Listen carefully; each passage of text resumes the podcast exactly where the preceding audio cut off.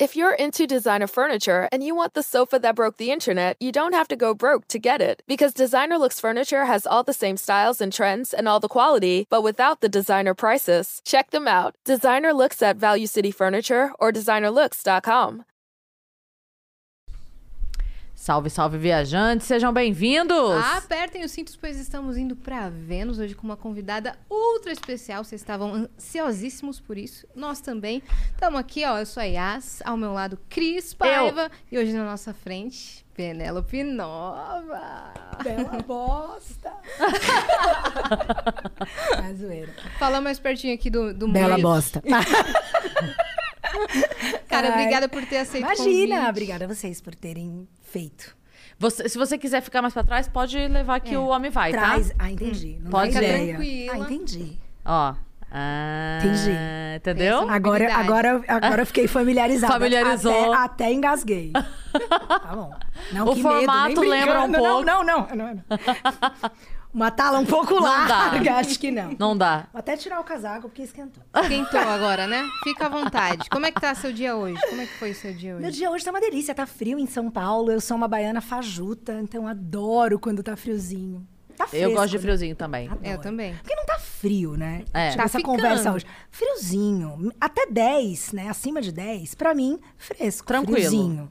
Né? Frio, abaixo de 10. Sim, que é aquele frio Então que tá você não quer friozinho. acordar às seis da manhã. Eu quero, porque eu gosto Você também. É Mas, mesmo? lógico, aí começa. Se estiver chovendo, dá preguiça. aí- Ventando. Aí, aí vareia, né? Sim. Vareia. Mas, assim, até 11, putz. Então o clima pra você hoje tá, tá uma delícia. Delícia. Melhor que isso só se fizer sol. Né? O sol com frio. Ai, o sol com frio, Nossa, coisa é mais... tudo. Eu pareço a Branca de Neve no início do desenho. Eu sei que essa é uma referência que os da geração Z não vão captar. Mas ela sai cantando para passarinho. Sou eu todo dia de manhã, no outono. Frio, nossa, fico muito animada. Eu gosto bastante também. Gosto. Essa época do ano eu amo. Festa junina. Nossa, que como eu saudade de uma festa junina. É, cara. daí eu já não ligo muito, não. Você não liga pra mesmo? festa? Nem, fe... Nem muito, pra... depende da festa, mas é raro ligar pra festa. E a junina, assim, especialmente, também não me desperta nenhum... Zero. Não, tudo bem, legal, mas muito da minha infância, né? Acho que eu gostei de festa junina. Nossa, teve um, teve um ano que a minha mãe fez uma fantasia de rainha do milho pra mim, toda de papel crepom. Minha mãe era essa pessoa, assim, que me fantasiava de Emília. Eu lembro, tenho essas memórias de algumas fantasias que me marcaram muito. Essa da rainha do milho era incrível, velho. E aí eu tenho. Festa junina me lembra muito minha infância. Eu, na adolescência, eu não fui tomar quentão na festa junina, nunca foi muito a minha, assim. Não era o Entendi. seu rolê. Não. Bom, antes de, da gente entrar no papo de fato, a gente tem alguns recados aqui pro Opa, pessoal, tá? recados. Bora lá. Ó, se vocês quiserem mandar pergunta pra Penélope, mandar mensagem, manda áudio, manda Dinheiro, vídeo, Pix. manda pix, manda tudo. Você vai acessar agora venuspodcast.com.br. Nós temos o limite de 15 mensagens que serão lidas aqui.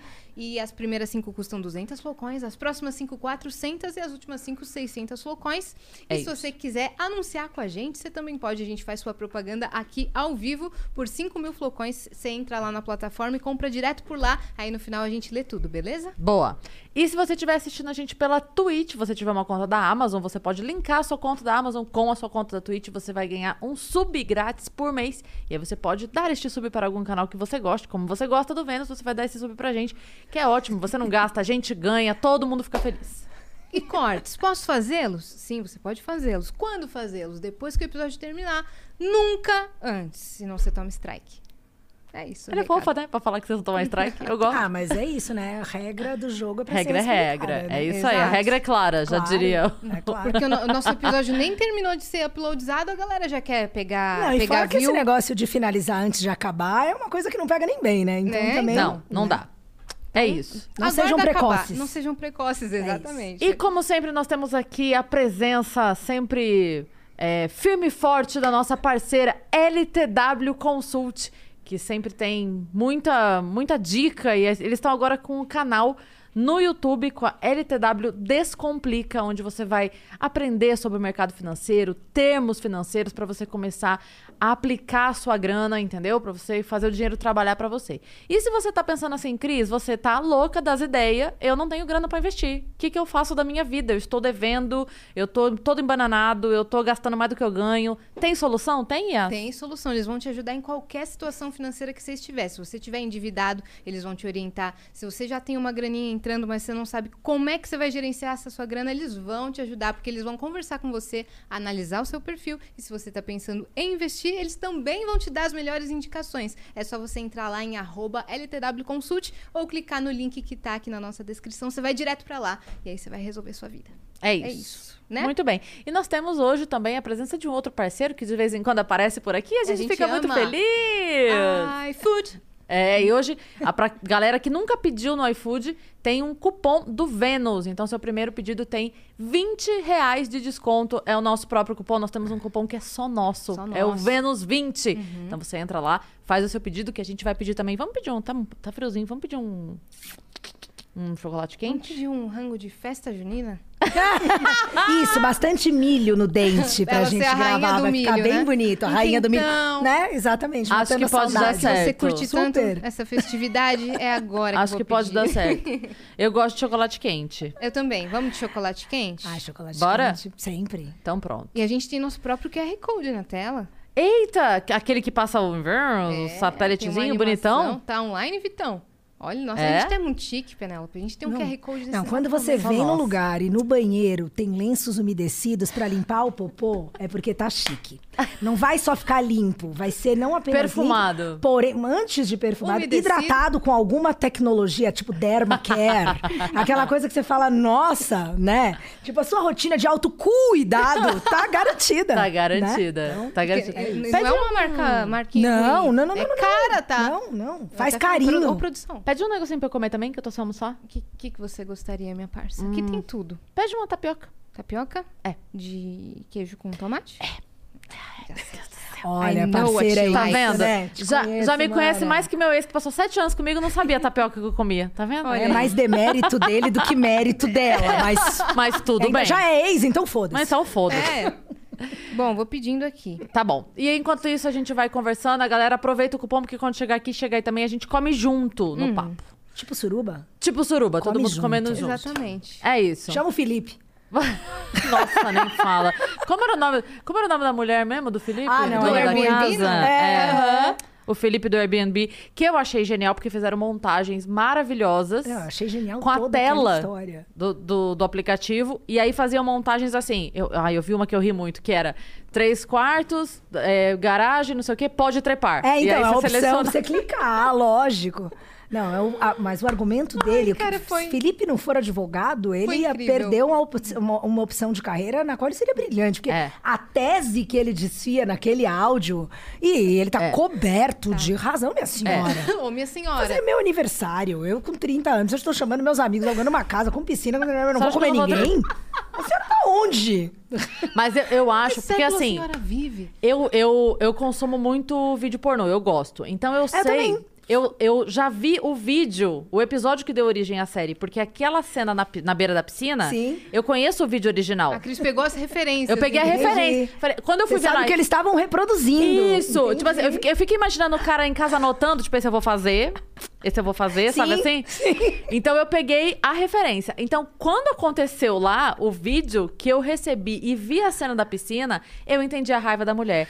Porque é uma coisa que você pensa e fala assim, pô, deve ser bem legal alguém me chupar na beira da piscina. E aí você pensa isso, só que eu não tenho uma piscina. A pessoa que tem, você deve ficar puta da vida. Por quê? Porque Só se ela não trepa. Então, mas é essa a minha teoria. Ah, que tá. ninguém nunca chupou ela na beira da própria Mas piscina. aí é algo que, poxa, pelo menos ela que agradeça o Felipe, que apareceu na ideia. vida dela há tempo. Fez um reality dela sexual. entender que isso é possível. Olha o que ela tava perdendo. Exato. Um recurso desse na própria casa e ela não Porra. utilizando, passaria a bloquear um mês de Airbnb lá na agenda. Falar, não, E ele esse prazer agora é meu. essas imagens pra ela. Lógico, e ainda fez ainda propaganda. Eu teria colocado a casa da suruba do Felipe. Mano, dava pra ela ter capitalizado uma fortuna. Ia mesmo. Nossa, ia fechar Pois acho que é. até 2022. Para. Não, o, a- pior que ia, o, a uni- o único motivo, claro, o único motivo dela ter entrado em contato com o Felipe, na minha visão, era perguntar se o Felipe tinha um amigo da idade dela. Era só esse o motivo. Você tem alguém. da- Vocês né? têm alguém que vai fazer aniversário em breve? Isso. Minha casa tá à disposição. Como é que é Não um tio divorciado, Coloca ali Felipe? no rolê, né? Enfim. mas Ela é perdeu a oportunidade. Né? Um tio divorciado do Felipe, de repente. Eu não sei,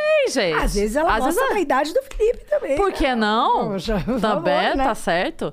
Mas é ali, eu. eu... Ela deve ter feito uma Entendi. festa dessa. Tomara, a gente ora Tomara. pra que sim.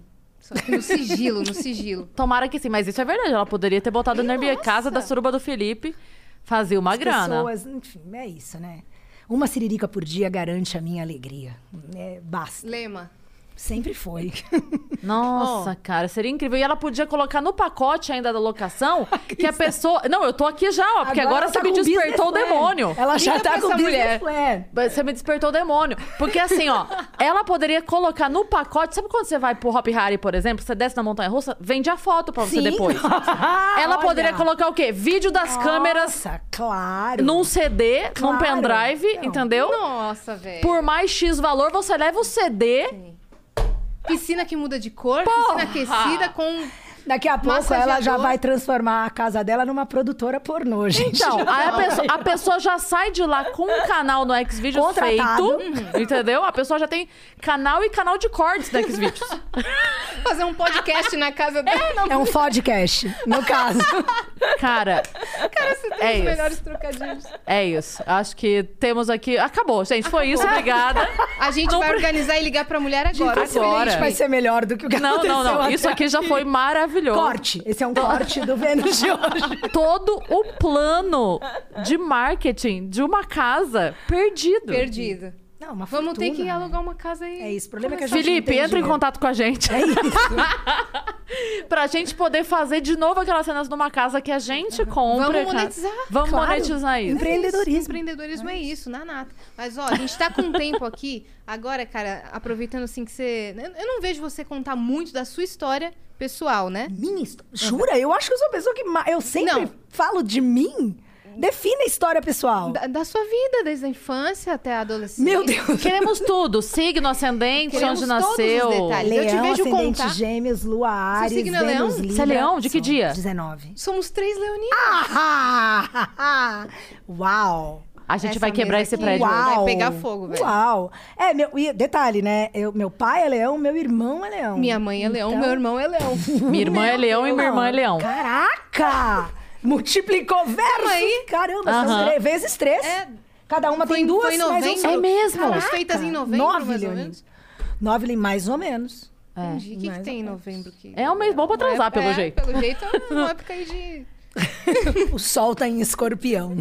É, É. é isso daí. Não, Você mas- falou ascendente em quê? Eu acho que eu, eu sou. Meu ascendente gêmeos. Hum. Lua Ares, Vênus Libra. Marte Touro, daí vai, né? É, daí já, já Aí, não, não sei como Sim, é, eu também não, não entendo mais nada disso. Só. Não, mas é, essas, esse- a, a assinatura astrológica, né? Tipo, o signo solar, o ascendente, a lua já dizem bastante. Aí, minha irmã adora astrologia. Minha mãe sempre gostou, minha irmã acho que ficou mais com isso na cabeça. Estudou mais. Então, pra mim é da hora, porque eu nem estudei, mas eu tenho ela que manja pra caralho. Então, tipo, ai, Felícia, até sempre foi.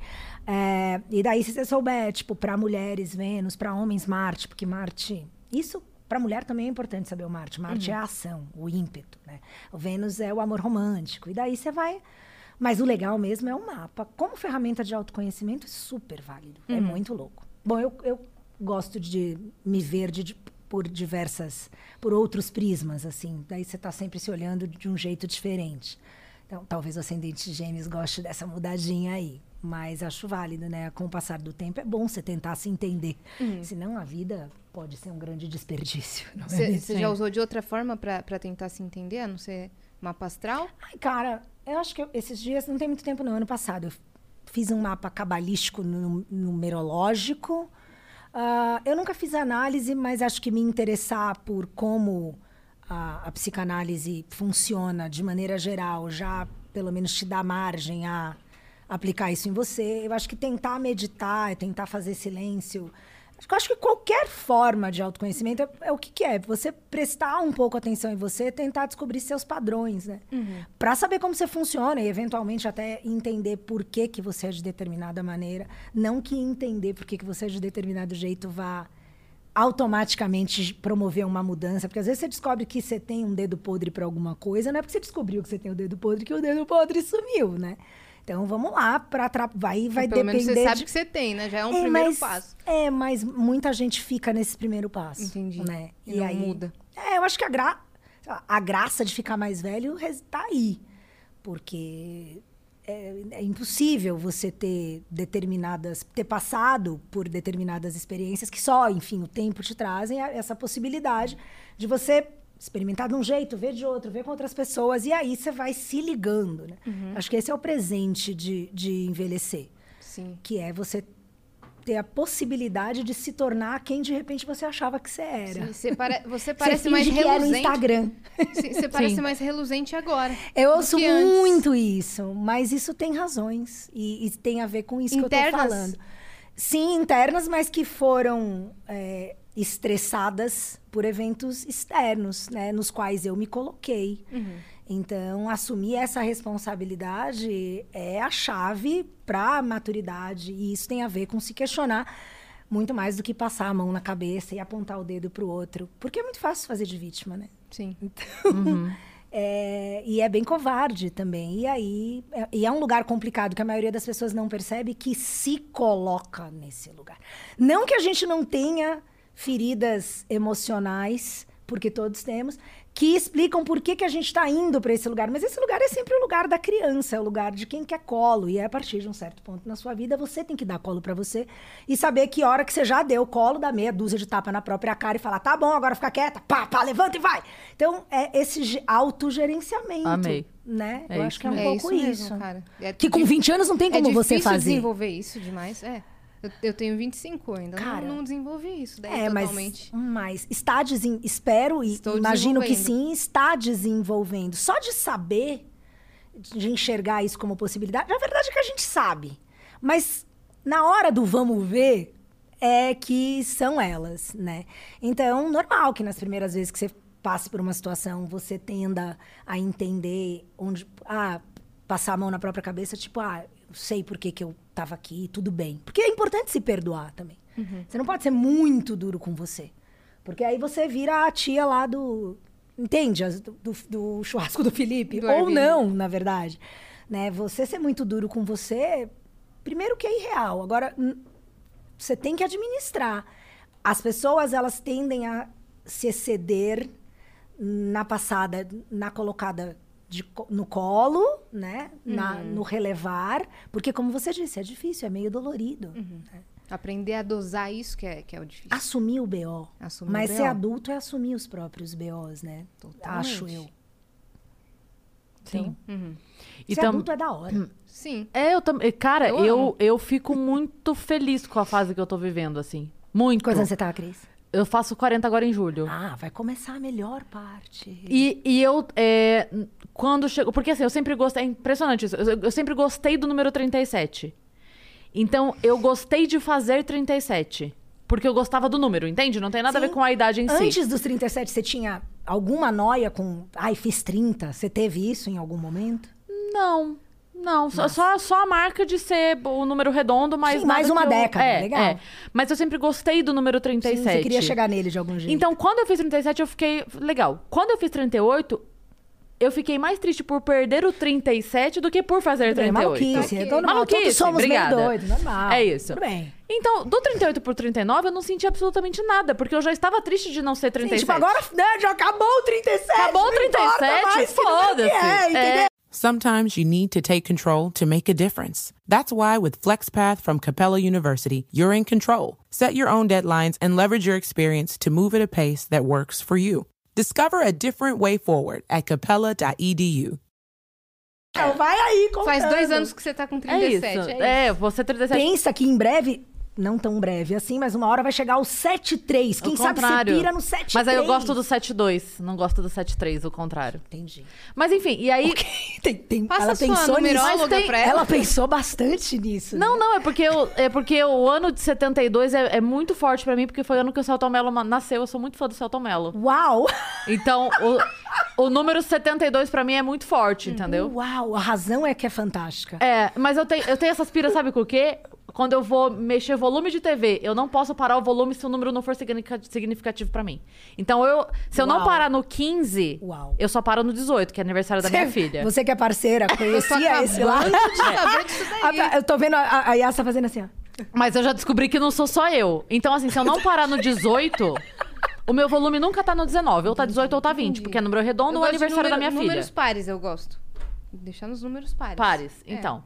Então, eu, eu, Eu, tenho, tenho alguns neura. números favoritos, mas, tipo, na- assim, no- quando não dá eles, tudo bem, não tô pensando sempre neles, tá tudo certo. Ah, eu fico Todo mundo tem uns números sempre. que gosta mais, acho, Sim. né? Mas Eu fico irritada. Se, o- se o volume não para. Tipo assim, se alguém tá do, do outro lado Isso é com o muito controle doido. e a pessoa para no volume, põe pra mim. A pessoa não põe, eu levanto.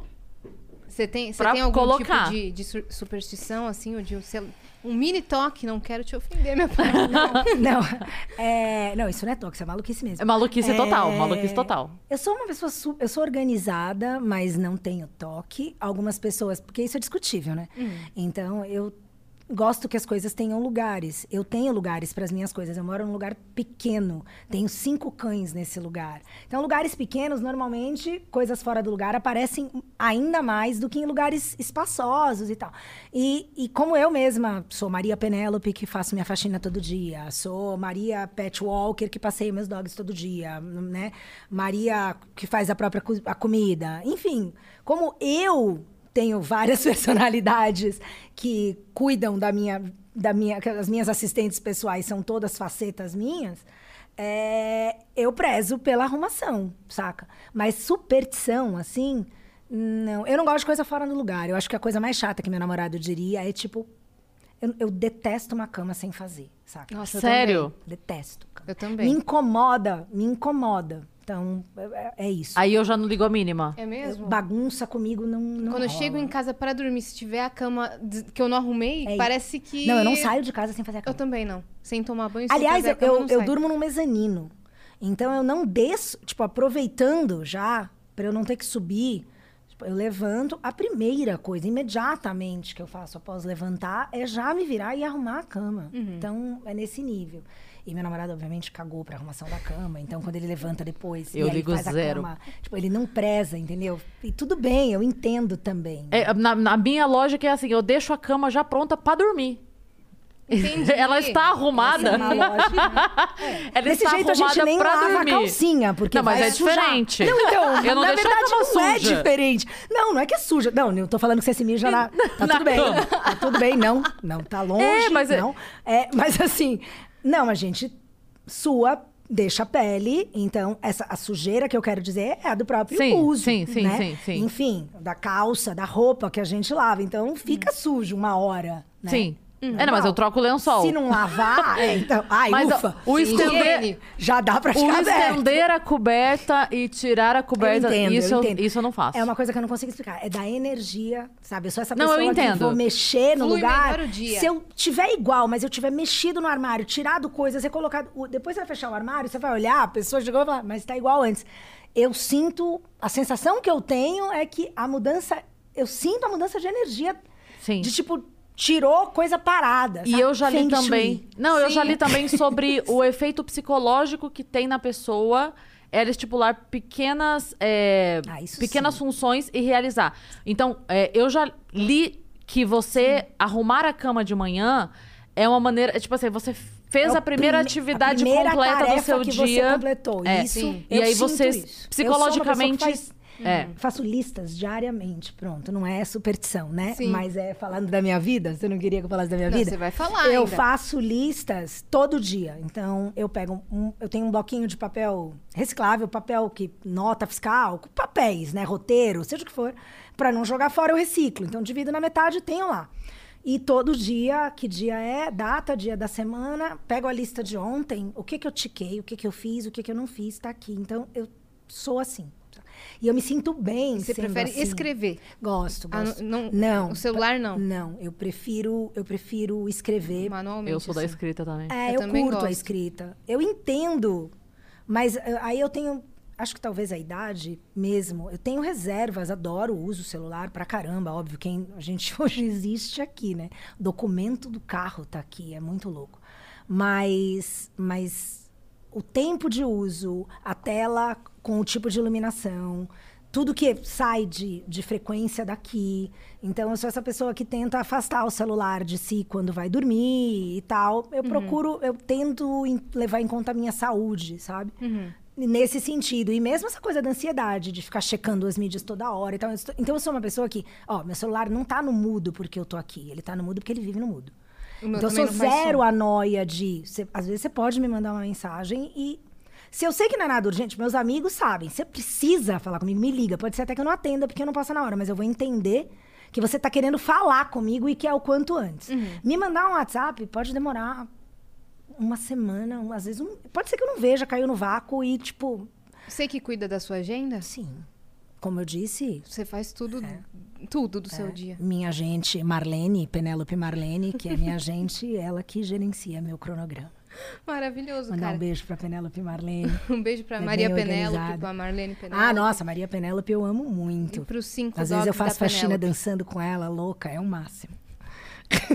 Penélope Dog Walker, como chama? A gente pode batizar agora, o que, que você sugere? De Dora. Ah, é bom? Dora. Dora é Dog. bom. Dora Dog. Dora Dog. Dora Dog Walker. Boa. Tá bom. Manda um beijo, Dora. Beijo pra Dora. Beijo, Dora. Adoro Bom, Dora. Mas então volta aí agora, agora no, no seu passado. Meu passado, É, como vamos é que lá. foi sua criação? Como é que foi sua infância? Ah, já falei disso. Minha infância foi da Ah, não, hora. aqui você Vamos nunca lá. falou. Minha infância foi da hora. É, meus pais casaram muito cedo, minha mãe com 15, meu pai com 19, por escolha deles. Minha mãe não estava grávida nem nada. Minha mãe é, nasceu no interior da Bahia, em Jequié. Meu pai, na época conheceu minha mãe, era um ripongo, cabelos longos, um cara, enfim, bem feio, porém, com. Não, sério. É, né? Melhor- ficou charmoso, que é a melhor coisa, né? Mas, uau, sempre perguntei pra minha mãe, mãe, como? É, mas eu sei como, na verdade. Ele era um cara ali na Bahia com acesso à, à contracultura e tudo que estava acontecendo. E não tinha muito. Tinha, mas era a época meio jovem guarda, né? A, a música brasileira ali sempre muito presente e tal, mas nunca foi a onda do meu pai, então ele curtia Raulzito e os Panteras. E ele ouvia, desde que ele descobriu o rock na infância dele, ele foi atrás disso, então ele, uma época, tinha uma loja de discos e era um ripão mesmo, né? Então eu nasci nesse cenário, minha mãe e meu pai se conheceram, se apaixonaram. Acho que os pais da minha mãe ficaram bem preocupados, que meu pai ficava indo pra lá louco de Fusca, indo pra Jiquié, encontrar minha mãe, volta minha mãe e tal. Casa essas crianças, os pais do meu pai é, ok, vamos morar então com as crianças. Saíram do apartamento, compraram um duplex, então ficavam meus avós no andar de baixo e as crianças, meu pai, a minha mãe e eu no andar de cima, porque depois de três anos de casamento, eu. Minha mãe ficou grávida e eu nasci. Então eu nasci, minha mãe tinha 18, meu pai tinha 22. então eu tive Novinhos, pais novinhos. super jovens, assim. Por, e com, esse, com essa supervisão em loco dos meus avós, que eram incríveis. Meu avô, óbvio, um homem daquele tempo, né? Médico e tal. Sisudo, porém, com uma relação que eu aprendi. Acho que, eu acho que eu captei isso assistindo, fui pensar nisso muito tempo depois. Mas eu achei fotos da minha avó posando, tanto na praia quanto na sala Luiz XV que tinha na primeira sala do apartamento, para as lentes do meu avô, que adorava slides. Tipo, meu avô fotografava muitos momentos da família e projetava na parede. Então, essas coisas a gente vai percebendo que te formam, né? Sim. E minha avó era uma mulher. Então, meu avô, para o homem da época, já tinha uma cabeça meio fora do padrão muito rígido. Não que ele não fosse rígido, tá? Ele não era um cara de muitas conversas e tal. Mas, mas a minha avó era sensacional. Assim, a Hélia era fantástica. Participou E aí- bastante da sua E criação. aí, é que a nossa, eu tô nosso pedido chegou. A comida chegou. Pode abrir o pacote assim, fazendo plá, plá, plá. Todo mundo sabe como é.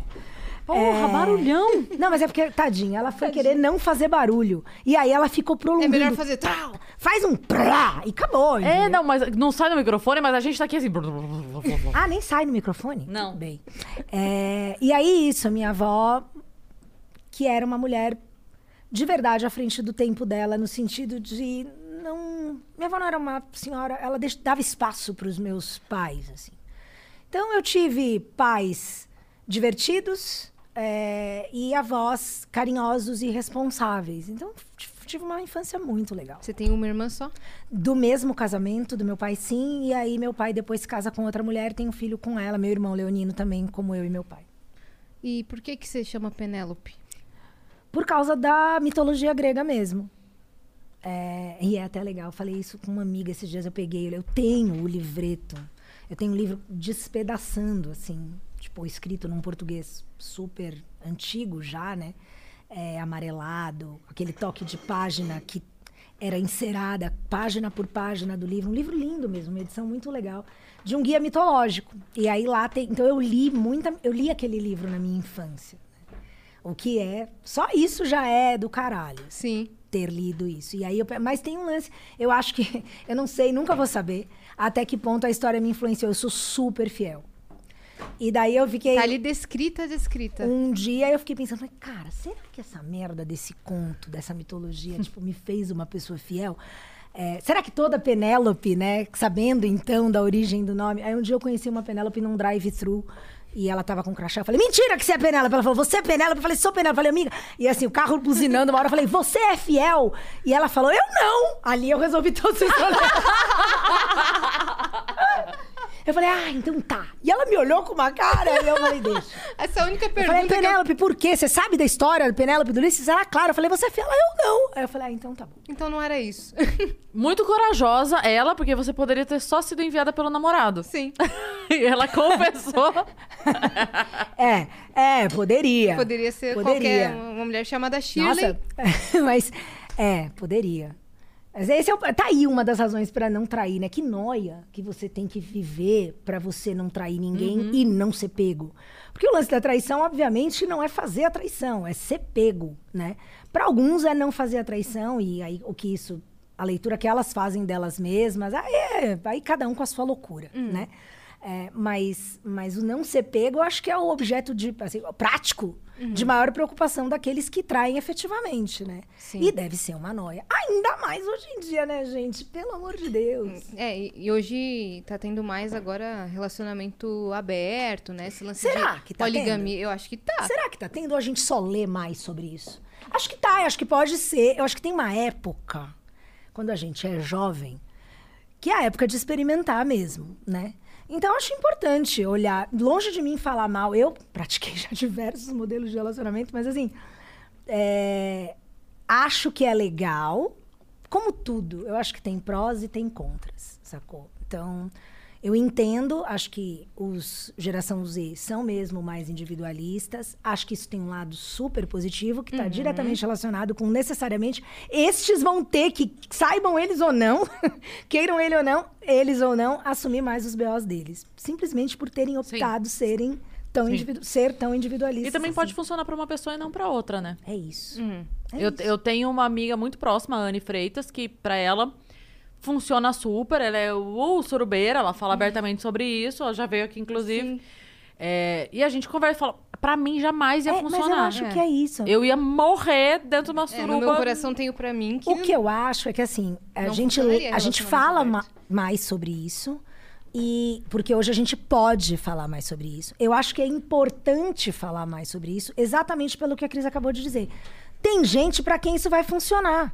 Tem gente pra quem não vai. Hum. Pra aqueles que se sentem atraídos por isso, eu acho bacana que a gente, na medida do possível, não quero dizer naturalizar pra não parecer que eu estou banalizando nada, mas assim, que a gente reconheça que há outras possibilidades de relacionamento e que tomar um dia a gente não estranhe tanto, porque a gente ainda estranha muito, né?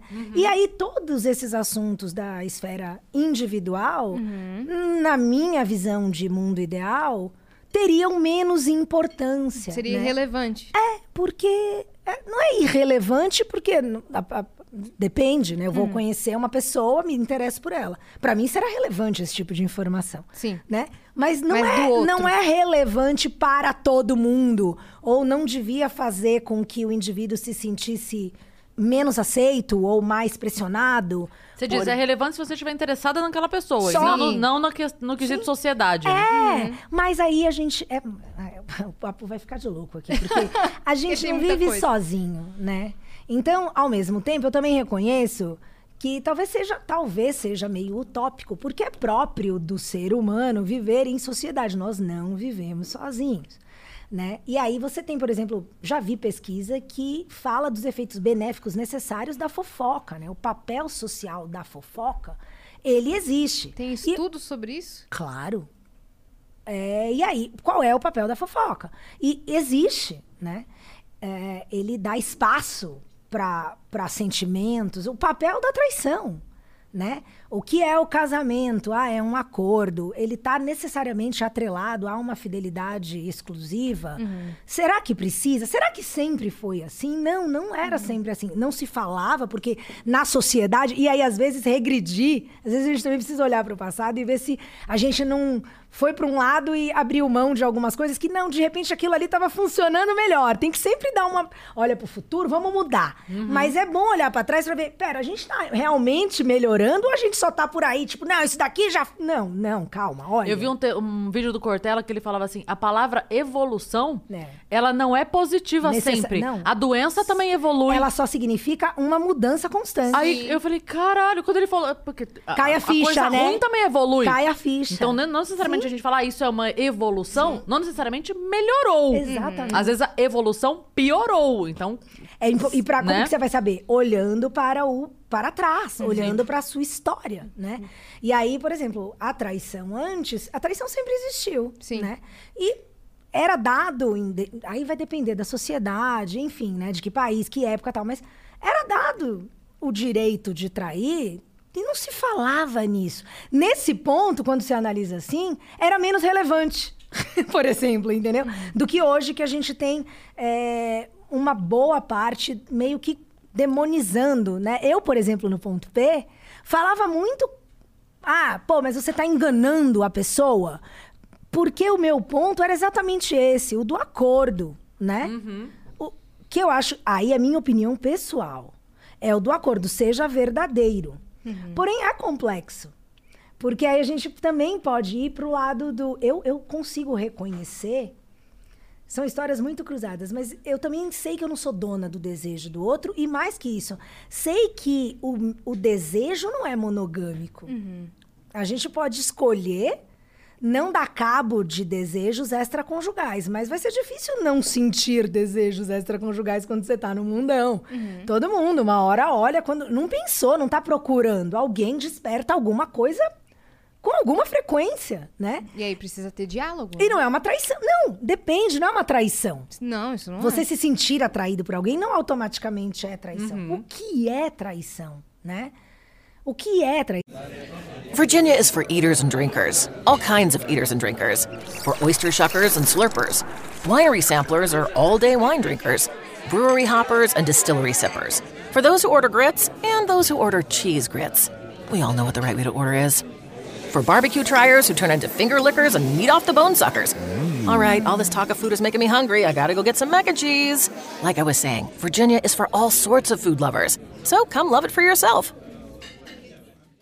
E aí, às vezes, também vai ter uma pessoa que você realmente ama e que não, não banca, não tem essa maturidade, porque é difícil, tá? Relacion- É. Eu, eu tenho um casal de amigos que eles têm um relacionamento completamente aberto há, sei lá, já deve estar com uns 17 anos que eles vivem uma relação aberta.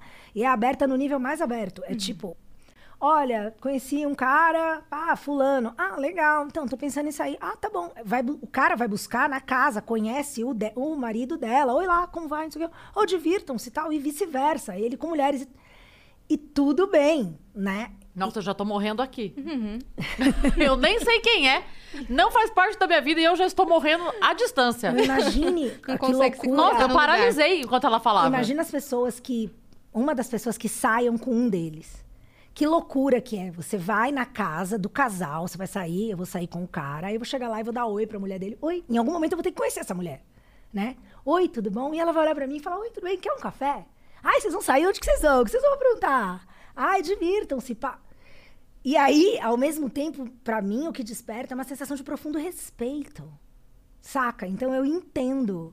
É dificílimo bancar. Mas é um grau Não de só respeito. difícil bancar, mas o que eu tô pensando é outra coisa também. Porque pode acontecer de uma das pessoas. é, Então, assim, as duas pessoas se amam. Sim, muitíssimo. se apaixonar por outra Mas pessoa. essa daqui não topa, não banca. E essa daqui banca uma relação aberta. Não, óbvio. Então Isso aí, vamos supor. mais do então, que o contrário. aí, é, a- né, vamos supor, a pessoa que banca a relação aberta ama, ela ama profundamente a outra. Mas ela não consegue ficar só com a outra. E aí ela entra nesse conflito da traição. Porque se ela contar, É isso. a outra deixa. É isso. M- Mas ela não, ela não quer perder aquela pessoa, mas ao mesmo tempo ela não consegue. E não, mais do que o não querer perder, porque o não perder parece só um egoísmo. Então vamos no ponto que importa. Ela realmente ama aquela ela outra ama pessoa. a pessoa, é. Ela quer estar do lado, ela é companheira, companheiro, parceira, parceiro, tá para o que der e vier, é capaz de dar a própria vida pra defender. Sim. Sacou? Mas ela também entende que ela tem desejo por outras pessoas e que ela consegue lidar com isso num outro compartimento, num outro grau de envolvimento. E óbvio, também ninguém é livre, ninguém tem garantia de que não vai se apaixonar um dia, seja uma relação monogâmica ou não. Pode ser que um dia você se apaixone por outra pessoa e esse relacionamento acabe. Faz parte. Lá Ué. no Líbano tem um parente meu que, assim, ele tem uma esposa, ficou com ela, sei lá, 15 anos, ainda tá com ela, só que agora ele tem a segunda esposa. As- e elas duas convivem Sim. perfeitamente. Sim. Fotos juntas, família assim. Eu Ah, fico- depois de 15 anos eu acho que eu também, porque dá um alívio, né? Vamos dividir, né? Ai, pelo amor de Nossa, Deus, não leva. deixar Super amigas. É. Mas eu acho, eu acho super compreensível. É, eu, eu eu já tive relacionamentos onde eu tive namorado e namorada, né? Ontem foi o dia do, do, do orgulho, o dia, né, do mês, enfim. O mês do orgulho, o dia mesmo, por conta da história toda, Stonewall e tudo mais, beleza. bar. Aí eu postei, né? Eu me dei conta disso, assim. é, eu não, naquela época, não havia esse assunto não estava no radar, né? E óbvio tem tem coisas boas é necessário falar por tudo que eu já acabei de dizer aqui antes. Mas só assim pensando em mim naquela época, sim, eu me um dia eu olhei e falei, cara, é, acho que ficar com meninas, por que não experimentar e tal, ver qual é? E acabei fazendo isso porque eu tinha um namorado que era virgem quando começou a namorar comigo. E a gente era muito apaixonado. Eu era seis meses só mais velha que ele. Eu não era virgem quando a gente começou a namorar e ele era. E um ano, um ano e meio, dois anos de relacionamento, ele, quando ele, ele tinha 18, quando a gente se conheceu, quando ele fez 20, me veio uma coisa do tipo, cara, esse moleque é lindo, ele tem 20 anos e ele só sai comigo. Que merda. Eu não tenho direito. Ele não precisa. Os 20 anos dele são agora. Eu, eu amo ele. Ele me ama, eu tenho certeza. A gente era muito apaixonado. Mas eu não posso ser a razão pela qual ele vai abrir mão de algumas experiências que são pertinentes, são próprias, são agora. Não, não no meu turno. Eu chamei ele e falei, senta aí, a gente precisa trocar uma ideia. Então, eu tava pensando isso, mas aqui não sei o quê. Acho que você precisa ficar com outras meninas. Oi? tipo, como assim? Eu fico em crise. É, e eu falei, não, eu sei que é difícil entender. Não, mas por quê? Você quer terminar comigo? O que que tá acontecendo? Você quer ficar com alguém? Não, brother, eu, realmente é isso aí que eu te falei. Vamos, vamos pensar, ó, joga 30, 25 anos pro futuro, a gente ainda tá junto, casado, eu com três filhos e tal, você vai estar fatalmente comendo a secretária. Ou algo que o valha. Ou não, a gente ficou um tempão junto, tal, separou. Puta, você corre o risco de ser aqueles caras que, ok se acontecer, mas tipo, tem X anos e tá botando guria de 18 na garupa da moto e não comeu uma feijuca. Eu te amo tanto, eu não quero isso pra você. Eu quero que você viva os seus 20 anos. E não quero que você perca alguns, alguns aspectos fundamentais disso. Por minha causa. Eu cara te amo. Eu confio em você e eu quero que você saia com outras minas. Não, bugou num grau. E aí a história fica mais engraçada, porque, enfim. é- ok, depois de convencê-lo, tá bom então. Aí a gente saía e eu. E a fulana? Ah, ela é legal, mas acho que não. Tá. Aí uma hora eu tava assim, tipo, não, você tem que ficar com alguém, entendeu? E, e ninguém que eu sugeria, ele topava. E aí um dia eu tranquei ele com uma amiga minha e falei, eu, olha, vocês. Eu falei, na verdade, eu falei pra ela um dia, fulana, queria te pedir uma coisa, eu preciso que você me faça um favor. Ela, claro, P. Então, é, sabe, meu boy, sei. Ele é gatinho, né? É, claro. Eu falei, ah, ele também te acha mal gatinho. Ela, sério? É, é, não, é que eu queria te pedir um negócio. Pode dar pra ele, por favor? Você queria a todo custo colocar o cara. E aí eu tranquei menina. ele com ela um dia, voltando numa festa. e Eu ia dormir na casa dela, gente, era um grupo de amigos. Eu falei, eu não volto, assim, eu vou pegar comida, vocês precisam, por favor, se peguem. E eu não volto com as batatas fritas e os sanduíches antes que de vocês se pegarem. E aí rolou. é, enfim, depois eu ainda fiz ele ficar com outras meninas. Fiz assim, né? Tipo, possibilitei ele. Uma hora chegou pra mim e falou, cara. E eu falava, e aí, foi legal? Ah, foi. Mas, pô, eu, eu amo você. Eu, tipo, quero ficar com você, não quero namorar outra pessoa. Não, tudo bem, mas valeu, que bom, experiência. É isso, massa, saca? É isso. E assim foi. Um dia ele virou e falou: pô, não acho justo. Tudo bem que você não era virgem, mas você também não teve, assim, todo esse monte de experiências. Então, se eventualmente aparecer alguém com quem você queira ficar, acho que você tem que ficar. E aí ele tinha contado para uma amiga dele essa história, na época que eu tava, né, querendo que ele ficasse com outras meninas, e ele, uma hora, começou a achar que eu era lésbica. Em algum grau eu tava revendo, talvez, minha sexualidade, que era um plano para não deixá-lo sozinho, porque eu gostava muito dele. Enfim, teorias malucas.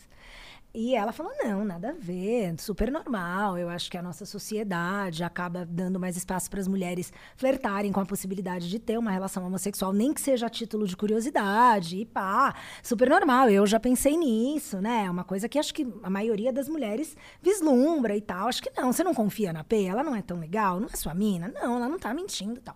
Bom, para encurtar a história, um dia meu carro quebrou, ela morava perto do meu trampo e ela, os pais sempre viajavam. Ela falou: "Não, ela ficou sabendo, ela era realmente amiga dele". Ela falou: "Não, venham dormir aqui. Passa o fim de semana aqui enquanto o carro da P arruma". Ah, tá bom. Fui trabalhar, fui pra casa dela. Ele já tava lá, normal também, ah, jantando, tá? Fui dormir, mano, acordo com essa menina em cima de mim, tá ligado? Me Agarrando e beijando. E eu tipo: "Ô, opa!" Do nada. Aí pensei, ah, cara, acho que tá aí uma oportunidade. E ainda pensei, posso botar o Dani nessa. Opa!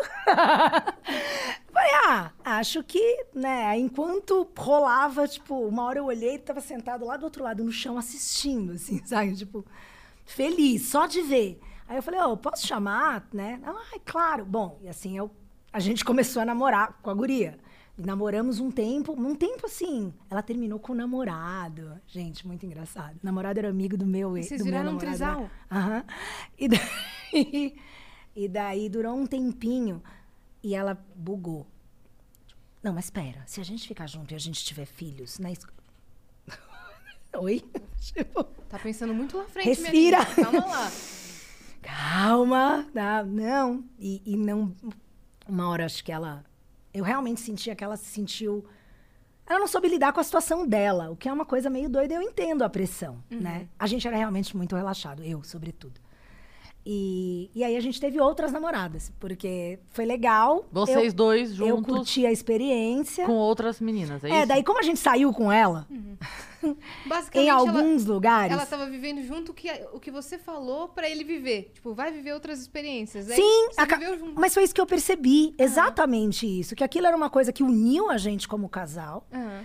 É, ele experimentou o que precisava naquela época, e eu achava que era o certo. Eu tive a possibilidade ali de experimentar outra coisa completamente dentro de um cenário super romântico. Então, quando eu digo isso, assim, nada contra, tá? Querer ser um namorado, ah, vamos fazer uma homenagem, vamos pegar uma mina. Acho válido, se você quer, né?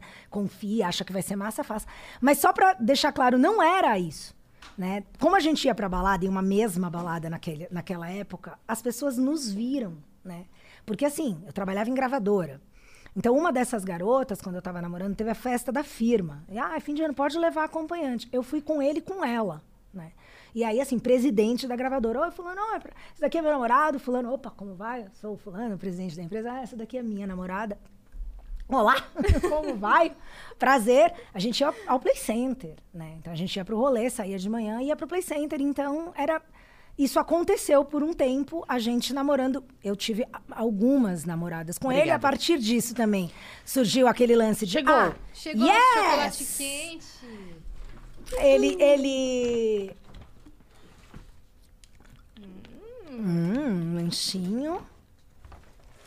Aí só veio qual dela, porque o dela é café só. Ah, tá. O seu é café? Eu pedi um café. Como é que a gente... Abre olha, cheira. Tem várias maneiras. Opa, eu acho que esse é chocolate quente. Pelo tom. Ah, ó, dá pra ver pela tampinha. Tô achando tão bonitinho vocês abrindo tudo com cuidado pra não fazer barulho.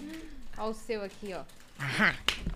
Ó, e só pra vocês não esquecerem, se você nunca comprou pelo iFood, você pode apontar o seu celular pro QR Code que tá na tela, baixar o aplicativo e no seu primeiro pedido, com o cupom VENUS20, você tem 20 reais de desconto. Alguém Fechado? ainda não pediu no iFood, gente? Cara, Olha, pelo Tem jeito gente tem sim, gente viu? sim, porque eu recebi já mensagem no inbox do Instagram falando, ah, eu usei lá o negócio e tal. que legal. Nossa. né? É, tem gente que. Tem muita gente no mundo. Essa Tem é a muita gente no mundo. E às vezes a pessoa deixou, tipo, ah, nunca, vou, nunca pedi, nunca pedi. E viu agora que tem. Ah, desconto. Ué, agora ficou incentivado. Ficou Não é verdade?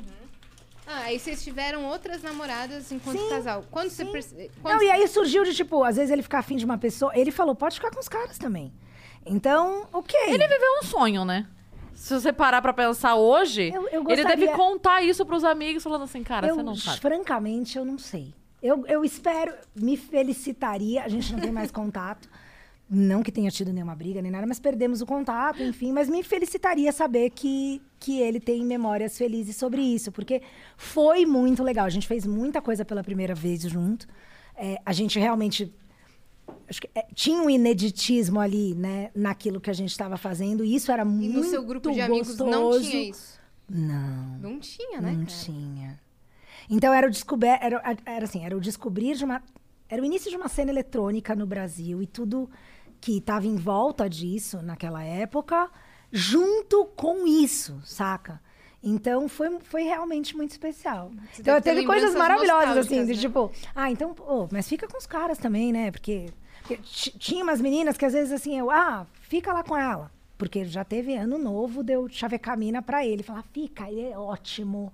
Meu boy, pega ele. E a menina, tipo, ui, como assim? Ou deu ver ele conversando com uma menina, e aí eu falar, Entender que- Quer pegar? Vai lá e tal. E, e, E você che- chegou a ver acontecendo? Nas festas, assim? Você não ligava? Não sentia ciúmes, Às né? vezes, quando era alguém que eu tava pegando, eu tava beijando também. E eu, se não era alguém que eu tava pegando, ok, deixa ele pegar. Que aí foi meio isso, tipo, tinha umas meninas que eu Nossa, eu tô achando incrível, porque eu não consigo E me aí ver ele falando, não, mas ela não fica com o menino. Ué, fica com você. Ele, ah, então, mas fica com os caras também, se você quiser, né? Então teve situação da gente ir no cinema, eu com um cara, ele com uma menina. e as pessoas, quem mais estranha são os outros, né? Os respectivos acompanhantes, que tipo, oi, e a gente, oi, não, não vamos. Aí, ah, alguém quer uma, uma, um refri, uma pipoca? Ah, a gente vai lá pegar, o que, é que você quer? Aí eu fui pegar com ele, aí a gente se pegando na, na, na pipoca, tipo, é, não vamos fazer isso lá, né? Mas ah, fica lá, curte e tal. Ai, ai, mas beijo, beijo, tchau, tchau, volta. Oi, olá, tudo bem? Muito engraçado. No fim, era quase como se a gente estivesse traindo as pessoas escondido, enfim. Sabe o surubão do. Airbnb? Só que não era. Não era, né? Não, Chupa né? Felipe. Nesse caso, não, porque n- nunca. Nada, de novo, também nada contra, mas nunca coincidiu, ai, todo, mundo. mundo tá- Era sempre essa coisa do casal, Sim. cada um com a sua. A não ser que eu estivesse ficando com a menina e com ele junto e tal. Daí, óbvio. Saquei. E você falou que estava trabalhando numa gravadora. Eu trabalhei em duas gravadoras. Foi o seu primeiro emprego? Não, eu trabalhei em loja. Meu primeiro emprego foi no shopping. E- É loja do que que você A primeira loja que eu, que eu trabalhei era uma, uma importadora de uns presentes muito da hora. Era, era uma época que a gente não tinha acesso à importação. Vocês estavam em São Paulo. Sim, eu já morava em São Paulo, eu vim pra cá com 13, eu tinha 18 quando eu comecei a trampar, quase 19. E eu trabalhei no Iguatemi, nessa loja que não existe mais, óbvio. Aí depois eu arrumei um trampo numa outra loja lá no Iguatemi de roupa. E depois trabalhei numa loja de rua. Eu era excelente vendedora. Imagino, cara. Eu Excelente. te imagino muito. Excelente. Era ridículo. Era ridículo.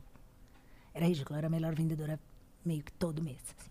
E tinha uma coisa muito engraçada nas lojas de roupa, porque eu tinha umas clientes que o atendimento não era padronizado como é hoje, sabe? Todo, todos aqueles do's and don'ts que as pessoas se sentem meio robótico, né?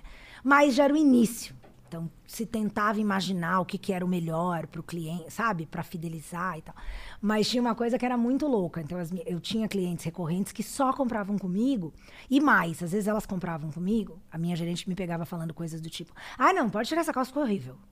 Minha gerente me Pô, não precisa falar que ficou horrível. Mas ficou horrível. Não, mas você não precisa falar. Ela confia em mim porque eu tô dizendo que ficou horrível. Quando eu disser que ficou incrível, ela vai acreditar que ficou incrível. Porque eu acho que ficou incrível. E assim era, ao ponto de algumas, não era uma não, algumas clientes minhas passavam na loja, me pediam, pediam licença para minha gerente para me pegar emprestada para ir numa outra loja para poder saber se aquela camisa que elas tinham visto lá em cima combinava com a calça que elas tinham comprado comigo. Não acredito. Era nesse nível. E ainda tomava um cafezinho. Ah, Então, então as minhas as minhas clientes me levavam para passear no shopping, era muito da hora. Tô chocada.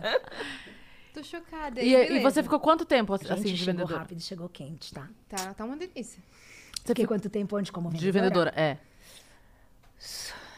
Uns quatro anos. Foi bastante tempo. Um tempinho. É. Era uma época muito feliz de trabalhar. A gente tinha uma comissão incrível. Se batesse a cota era melhor ainda. Eu ganhava super bem. Não trabalhava domingo, só domingos. Os dois domingos anteriores a datas comemorativas Ah, sim, sim, comerciais. sim. Natal, então, Dia das um Mães, assim. cenário maravilhoso, assim. Era lindo. Trabalhava seis horas por dia. Sábado trabalhava oito.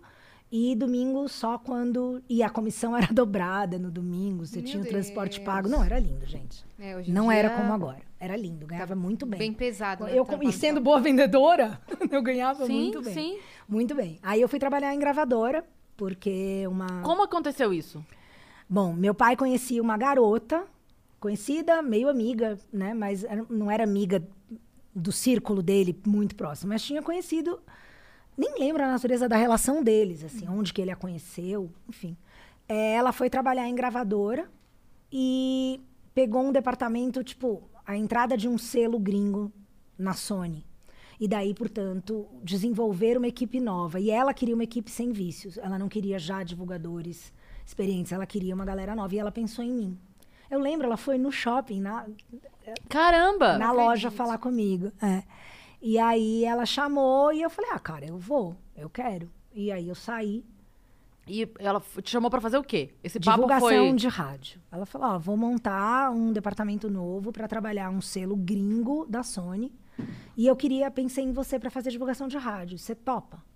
E era, um, era o Epic. E, e ainda tinha, logo depois, e tinha um, um selo nacional novo da Sony que ficava sob a tutela dela, vamos dizer assim, que era o Chaos, que tinha Planet Ramp e, e Chico Science. Só pra. Então é- era essa época, 95. Foi do caralho. Meu Deus. Foi cara. muito legal. Trabalhar com, com música. Que você já amava demais. É, eu sou me- apesar de não tocar nada, é, eu sou super musical, assim, música. Eu, você, tá aí, terapia. Música pra mim tem um aspecto meio terapêutico, assim, tipo, Ouvir escolher, é, o, o me colocar, música para, né? O conceito de playlist eu já pratico há muito tempo, assim. Então, dependendo do meu estado, do que eu tô ou do que eu quero ficar, eu vou escolher uma trilha sonora. Sempre tem E música. tem efeito. Sempre. Ao positivo, ponto de né? no meu carro eu ter, eu tenho dois celulares, porque eu tenho um para fazer o pay ponto quando eu faço. Eu estava fazendo com regularidade, agora não tô. Mas o celular ficou, enfim. E eu uso ele tipo de iPod, porque a ideia de eu, pra eu falar com alguém no, tel- no celular, no carro, eu ter que parar de ouvir música. Não, se eu tiver que parar de ouvir música, não. Então, ah, Te eu tenho dois celulares porque um vira no carro, vira iPod. Mas enfim, por que que a gente tava falando disso? Porque trabalhar com música foi muito legal. E aí de uma lá. coincidência, seu pai, Marcelo Nova, do Camisa D? Vênus! Olha, só as, as melhores coisas vêm de Vênus. Exatamente. É. Tem vida inteligente em Vênus. É, e aí, eu mudei de gravadora depois de um tempo. E nessa outra gravadora, que eu também fui pra fazer um selo internacional, é, eu tinha um cabelo cor-de-rosa, enfim. Ah, você já tava toda alternativona. É, a foto que eu postei ontem eu achei muito engraçado, porque era 93 e era o primeiro festival mix de sexualidades. Eu tinha comprado aquela camiseta que eu tava usando na véspera da foto.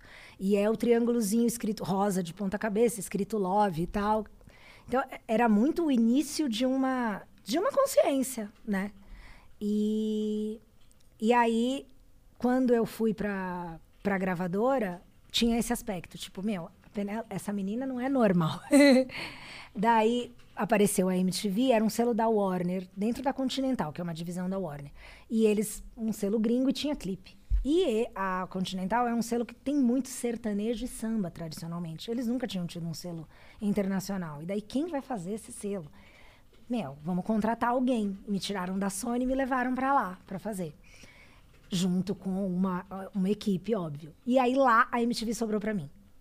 Tipo, meu, a gente precisa de alguém pra levar os clipes. Ah, põe a Penélope pra levar, né, cara? Ah, mas ela faz rádio, não é TV. Não, tudo bem, mas é uma TV, é tão segmentada, é só pra levar os clipes. Põe ela pra fazer. Assim eu conheci o departamento de entrada do mercado fonográfico na MTV na época, o tal do TAR, né, o T-A-R, que, né, Relações Artísticas. E atendendo eles, um dia abriu uma vaga e a, não é tão começo. A MTV começa em o quê? 91? Eu entrei lá em 97. É, aí a diretora desse departamento um dia abriu uma vaga, ela pensando em quem ia contratar. Eu me dava super bem com o pessoal do departamento. A Ana Butler falou: ah, chama a Penélope. E aí falei: ah, ah, demorou, é agora. E fui trabalhar na MTV. E aí você começou a fazer lá esse lance aí da, das relações Artísticas. artísticas, Porta, né? é, era o Mas você departamento. não apresentava, Não. não tinha nada a ver com isso. Não, não. Era o departamento que recebia os clipes e organizava o que era chamado de walk-ons. Então, ah, meio que isso, assim, o artístico hoje sou eu aqui, né? Então, o departamento de relações artísticas era aquele que acompanhava as gravações junto com alguém da gravadora. Então, era meio que a cara da MTV, o, o representante da MTV que estava à disposição do artista e do mercado fonográfico da gravadora ali para fazer essa ponte. Então, os eventos com muitas artísticas, VMB, Rock Go, Luau, é, era organizado, a produção pensava, executava, mas quem intermediava tudo isso e estava sempre presente era o departamento artístico. Não, Você lembra o primeiro clipe que você foi acompanhar a gravação? nem fudendo. não, nem era clipe que a gente acompanhava a gravação. A- a- Eu levava o clipe, na gravadora a gente levava o clipe, falava, ó, vai tocar, um pouco que nem levar a música na rádio. Na MTV era, era tipo, vai, o artista vem aqui, vai lançar o clipe. Certo. Vai ter o artista, hoje o Planet Ramp vai lançar clipe novo. Então marcava, eles vêm aqui pra falar do clipe, vai passar em que programa? Aí marcava lá na grade, fazia esse trâmite com a produção. E no dia o artista chegava, ficava lá na sala, no artístico, era lá que recebia, tomava, pedia o iFood, tomava o cafezinho, pá, tá na hora de subir. Então ia alguém do departamento acompanhando pra exatamente garantir que o cuidado, o transcorrer, o que vai perguntar, tinha esse. Era um cuidado mesmo, né? Porque tinha uma responsabilidade ali que o departamento que falava com os artistas era o artístico. E você já tinha esse feeling pra fazer esse trabalho? Ou você foi trabalhando isso com o tempo? Qual o trabalho? Eu- Esse que você está descrevendo. De levar, Ah, de ir, de conversar com Ah, essas ter esse pessoas. cuidado. Tinha, a gente meio que aprendia no departamento também como é que funcionava. Mas acho que é isso, meu pai ser músico em algum grau. Se bem que meu pai, como músico, ele meio que cagou pra classe artística, né? É, é sempre bom lembrar isso. É, acho que tinha o lance de eu não, não ter um deslumbre. Não é um lugar onde o deslumbre não funciona, entendeu? Ah, o artista. Não, uma coisa é uma coisa, a responsabilidade que a gente vai fazer, claro, combinado não sai caro tal. Mas não era um super paparico. Então, Saquei. era, era meio tra- era trampo. Pessoas, trampo, enfim. Mas lógico, a gente era quem ficava mais próximo, né? De alguma maneira. E quando é que você foi pro, pro lance de apresentar programa? Como que foi esse momento, essa Ah, transição? não- nunca foi. Lá na MTV, a- MTV antiga, tipo, brincava-se que todo mundo que trabalhava lá internamente, em algum ponto, tinha feito um teste de VJ. Fosse por encheção de saco dos outros, fosse por vontade de fazer, porque era muito pequeno. Ai, vai lá e faz e tal. Então tinha um pouco essa tradição. Em 98, acabam. Bom, em 98 acontece uma mudança estrutural dentro da Abril em relação a, a contrato com a Viacom e tal. Eles redistribuem o- os direitos sobre a marca, né? A a Abril havia comprado 100% dos direitos da marca MTV no Brasil, por isso que ela fazia o que queria, literalmente. Nessa data, é, eles devolvem, sei lá, 49%, 48%. Então, passa a ser um trabalho colaborativo com a Viacom. Em que sentido colaborativo? Ah, vamos seguir as diretrizes ah, da MTV mãe, a MTV US. Esse é o modelo de MTVs no mundo, sempre foi. A única MTV fora desse modelo foi a MTV Brasil por aquele período. Então, quando se devolve isso, ah, ok, então a gente vai que, que vocês fazem aqui? Porque é um momento que antes não dava dinheiro, a gente quer que dê dinheiro. Então, para, reorganiza, troca essa diretoria, vamos fazer isso aqui. Como é que, então, como é que a gente vai saber como é que dá dinheiro? Ah, vamos falar com quem já tem esse business e faz ele andar male-male. Ah, o que, que vocês fazem aí? Ah, a gente vai fazer aqui. Então, surge clipe de pagode, todo mundo meio que lembra dessa época. Acaba o IO MTV, acaba o Fúria MTV, acaba o lado B. Aqueles programas muito nichados, eles acabam. Por um ano, eles não existem. Aí é um um quiprocó, porque a audiência sente falta. Aí a própria MTV também entende que não é pra ficar sem, mas que então vamos dar uma mudada. Porque, por exemplo, falando do Fúria MTV, metaleiro é muito purista, é só heavy metal. Na época tinha o new metal. New metal não é metal, metal é metal puro. Então, era muito, muito, muito segmentado. Ah, então vamos demais. voltar para um. Vamos montar um programa que seja para um estilo de rock pesado, mas que seja mais amplo, mais, né, que permita hardcore, né, que permita o new metal, que está surgindo e puta potencial comercial, e é tudo rock pesado. Vamos botar nesse guarda-chuva. Aí começa. Ah, mas então vamos ter um apresentador. Quem vai ser? E antes disso, enquanto eu trabalhava no departamento de relações artísticas, eu sempre meio parecia metaleira, porque eu era muito peituda e já tatuada. Eu tinha uns pro, eu tinha prolongado os meus caninos um pouquinho, então eu tinha feito dentinhos de vampiro. Eu tinha uns piercings e tal. Então, eventualmente, quando vinham uns, umas bandas de metal gringas e entravam lá na sala, sempre, na maioria das vezes, rolava um certo olhar, uma avaliação da minha pessoa por parte dos gringos. Aí minha diretora já sempre falava, ah, põe a Penélope pra acompanhar os metaleiros, porque eles já adoram ela mesmo. E era trabalho, eu tinha que ir, então, vai, ah, tal, tudo bem. Por causa disso, a minha diretora na época falou, meu, faz um teste com a Peitos, que era meu apelido na MTV. Peitos. Cássia Eller me deu essa de presente. É... Pela, pela vez que ela cantou a música. Aí eu tava no Luau, quando gravou, era Dedos Dedos, a música do Nando. e Peitos, um dia peitos. ela cantou Peitos Peitos. E aí, ai, peitos! E eu sempre usei decote, porque afinal de contas era o único recurso. Era minha arma de sedução, era meu decote, que quando eu era adolescente e meus peitos surgiram, eu não pirava neles. Mas aí, rapidamente, eu aprendi que eles estavam ali e eu podia usá-los a meu favor. Era a melhor coisa que eu podia fazer com eles, então tá bom. É, e aí a minha diretora falou: Meu, por que, que a gente não testa a peitos? Acho que pode dar, hein? E eu não queria. Por um tempo eu não quis. Aí minha amiga de departamento, a Ale, brigante, saudade da Hello. Mana, pelo amor de Deus, faz essa merda desse teste logo, porque vai que esse negócio vai uma bosta. Pelo menos você se vira, sabe? Para com essa injeção, porque vai ficar essa novela até você fazer essa merda. Vai lá e faz a merda. Aí eu falei, tá bom, então, vou fazer o teste. E aí, ai, a gente queria que você fizesse. Aí eu, Putz, passei no teste. tá, mas eu não quero sair do departamento. Porque eu não sei como vai ser isso, eu adoro meu trampo aqui. Não, mas não precisa sair, então o problema é esse. Então não sai, é um programa semanal, meia hora. Você vai subir, vai gravar o programa em meia hora, vai descer, continua o trabalho, tá bom. E aí a gente dá um aumento. Meu primeiro salário vídeo, 800 reais. Foi assim por um bom tempo. É.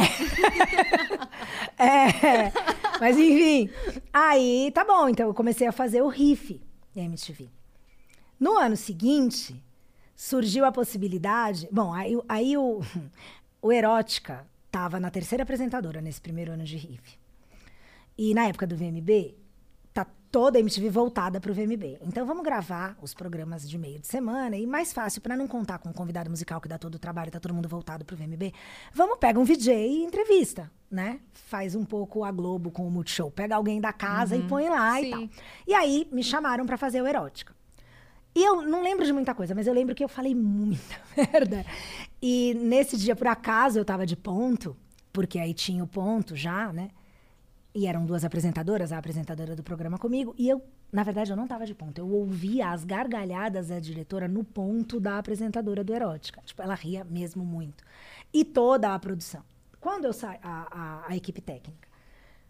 Quando eu saí de lá, eu soube disso só depois, mas ficou-se essa coisa de, cara, foi muito divertida a participação da P, foi muito divertida. E eu não sabia, mas eles já estavam querendo acabar com a erótica. Porque o ciclo de vida do programa, a MTV tinha muito isso, né? Deixa um programa por um tempo, mas a- ele acaba antes dele, dele enjoar. Né?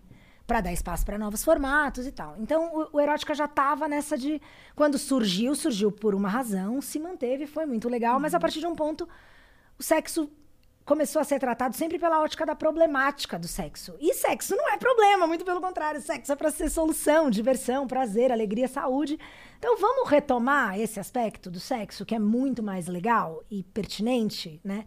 Então o erótica cumpriu o papel, tira o erótica do ar. E aí eles começaram a pensar num programa, então, mas eles não queriam parar de falar de sexo de alguma maneira.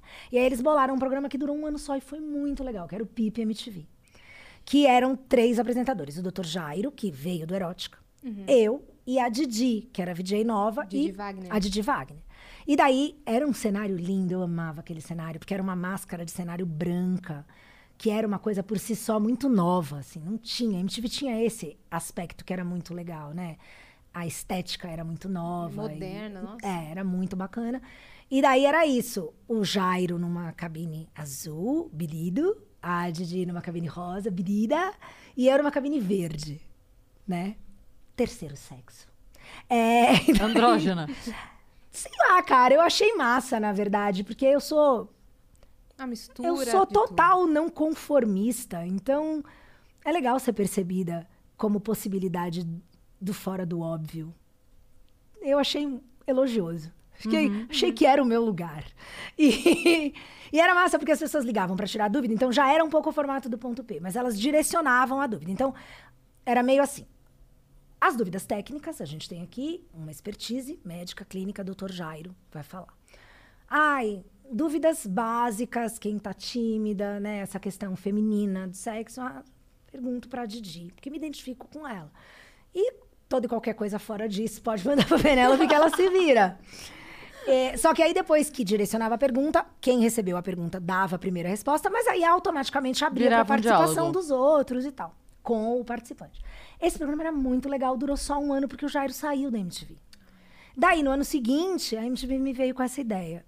E se você apresentar um outro programa onde é só você?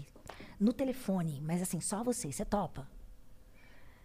Junto com o Pulso, que seria então um diário de segunda a sexta no estúdio da MTV para um diário musical, né, para receber os artistas, falar notícias, um pouco revista, né, eletrônica na época, notícias do mundo da música, que era o que a gente falava lá, né? Isso você já tinha saído do seu outro cargo. Não, eu continuava. Meu Quando Deus, veio, a- porque até então o PIP também era semanal. Então era o. Riff e o PIP. Tá, bom. Então tava de boa. Dois programas, suave. Nesse terceiro ano era ponto P e pulso. E aí a minha chefe, a Ana, falou, ó, agora, e a Cris Lobo também, da produção, falou, ó, agora você tem que escolher, porque não dá mais pra ficar lá embaixo, né, lá no TAR, e continuar. E aí, em tese, pra um trampo eu podia voltar, pro outro a oportunidade era ali, e daí lá fui eu fazer o ponto P. E o pulso com o Léo, que também, um amor. E o ponto P virou febre, né? Par- Aparentemente sim. Eu não tinha exatamente essa noção, é, mas, mas parece que sim, né? Qual foi o caso do ponto P que mais te marcou, assim? Não tenho São isso, muitos, é. né? Eu, eu- são muitos e assim, é, obviamente eu não lembro. O fato de a internet existir, a gente, eu não tenho episódios do ponto P na internet, porque eles nunca, não havia internet, não. Porém há algumas pérolas e dentre as que você consegue encontrar no YouTube tem duas que eu amo, que é- são Julie, que é maravilhoso, o episódio da Julie. É, e o do vizinho, que é ainda o meu favorito. Então, o meu número um é o do vizinho. Dos que estão na internet, os que você consegue encontrar no YouTube, o do vizinho é O fantástico. do vizinho é que ele tinha uma namorada, Oh, e a namorada não queria sabe o que que é mais dar legal? pra ele. É. É? é essa daí, né? É. E aí ele... O mais legal desse episódio todo é que assim, eu fiquei muitos anos, todos os anos, sem ver isso, obviamente. E um dia alguém me falou no, num mercado, no caixa de um mercado. Cara, meu, eu vi você outro dia no Facebook. o que. Eu falei, hã? É, você falando, não sei o que. Hã? Não, tá todo mundo falando, tem uma galera falando. E naquela. a primeira pessoa que falou isso pra mim, eu nem lembrei. Só que naquela, sei lá, nas- nos 10 dias seguintes aquilo, sem exagero, umas 30 pessoas me falaram do tal telefonema. E, gente, deixa eu ver que tele... Porque eu- aí eu fiquei curiosa. Falei, cara, que telefonema é esse? Que... Fui assistir. A coisa mais engraçada de todas. É que assim, eu dei play. E aí, eu não lembrava nada, tá? Aí eu fui ouvindo. E era, foi muito bizarro. Porque ao ouvir o que o cara falava, eu sentada no meu sofá, ou eu formulava um pensamento, ou eu falava alguma coisa em voz alta. E na sequência, aquela pessoa que estava no vídeo falava a mesma coisa. E isso aconteceu o telefonema inteiro, cara. E eu falei, caralho, que bizarro. Eu sou. Primeiro, eu sou muito eu. Eu sou saca? coerente demais. Mano, eu sou eu mesmo. Que doido, que doido poder se assistir como um conteúdo que é quase inédito, porque eu não lembrava mais. E foi muito. Foi, foi engraçado. Foi Maravilhoso. Meio de filme, assim. Ó, deixa eu falar, a gente tem umas perguntas que a Manda. gente precisa Opa. dar conta delas. Por favor, vamos dar conta delas. Pra gente Então não vamos lá. Tica, vamos ticando na minha lista. É minha isso. listinha. Pelo vai. amor de Deus. Então vamos lá. É, primeiro a gente tem uma mensagem aqui É. do Rodrigo Roda da Dermacol, que é nosso parceiro aqui. Opa. Ele participa com, com bastante frequência. Sim. É, a Dermacol é uma marca de make da República Tcheca e amanhã vamos fazer uma live que vai ter uma promoção incrível. 18, é, 18 horas a live. 19 tons de base de alta cobertura, co- cobre, melasma, tatu e nome de ex. A combinação de primer, powder e base é um trio que só não é mais perfeito que vocês três. Sigam arroba dermacol underline BR. Beijo, Gente, galera falou da tcheca, eu só consigo pensar na minha. Tcheca, tcheca. Tô aqui, ó. Um funk na minha cabeça. Tcheca, tcheca. Tcheca com tcheca. tcheca. A gente tem, inclusive, um videozinho dele, não tem? Ou não é esse que tem o videozinho? Tem um vídeo dele também. Se quiser já rodar. Manda já pra nós. Mas ele faz pergunta? Tem Não, mais pergunta aqui. tem mais de outra- perguntas. de outras pessoas. A gente já vai ler pra você. Hum. Cadê Olha o lá. vídeo? Ó o vídeo. Tem que botar o fone? É bom, né? Isso, vamos. A gente tá tão livre, né? Solta o play. Oi meninas, boa noite. Eu sou Eduarda, eu sou a nova estagiária aqui da Dermacol e hoje quando eu vi que vocês iriam receber a Penélope Nova, eu não resisti, então eu vim aqui tietar. Pê, gosto muito do seu trabalho. Que fofa! Muito mesmo, sou fanzaça. É isso, gente. Beijo, boa noite. Amei, cara. Eu amei. Não, eu amei a ele. participação! A participação especial. dele é a melhor coisa. Eu queria até pedir desculpa porque eu prestei menos atenção nela, que foi uma querida. Foi uma. Mas a par- primeiro que eu já me encantei com aquela luz, aquele LED de coração. Eu já queria o Maravilhoso. meu de coração, porque eu sou a monga do coração. Tem um monte de coração tatuado. E aí ele ainda entra ali e participou, gente. Maravilhoso. amei. Obrigada, gata, por ter mandado a Valeu, beijo. Que fofa. E aí a gente tem uma mensagem aqui da Natália G que ela mandou. Olá, meninas. Não sei se a P vai lembrar, mas eu sou a garota do banheiro da festa Time Warp, que a, que a chamou de Peach sem querer. Você lembra disso?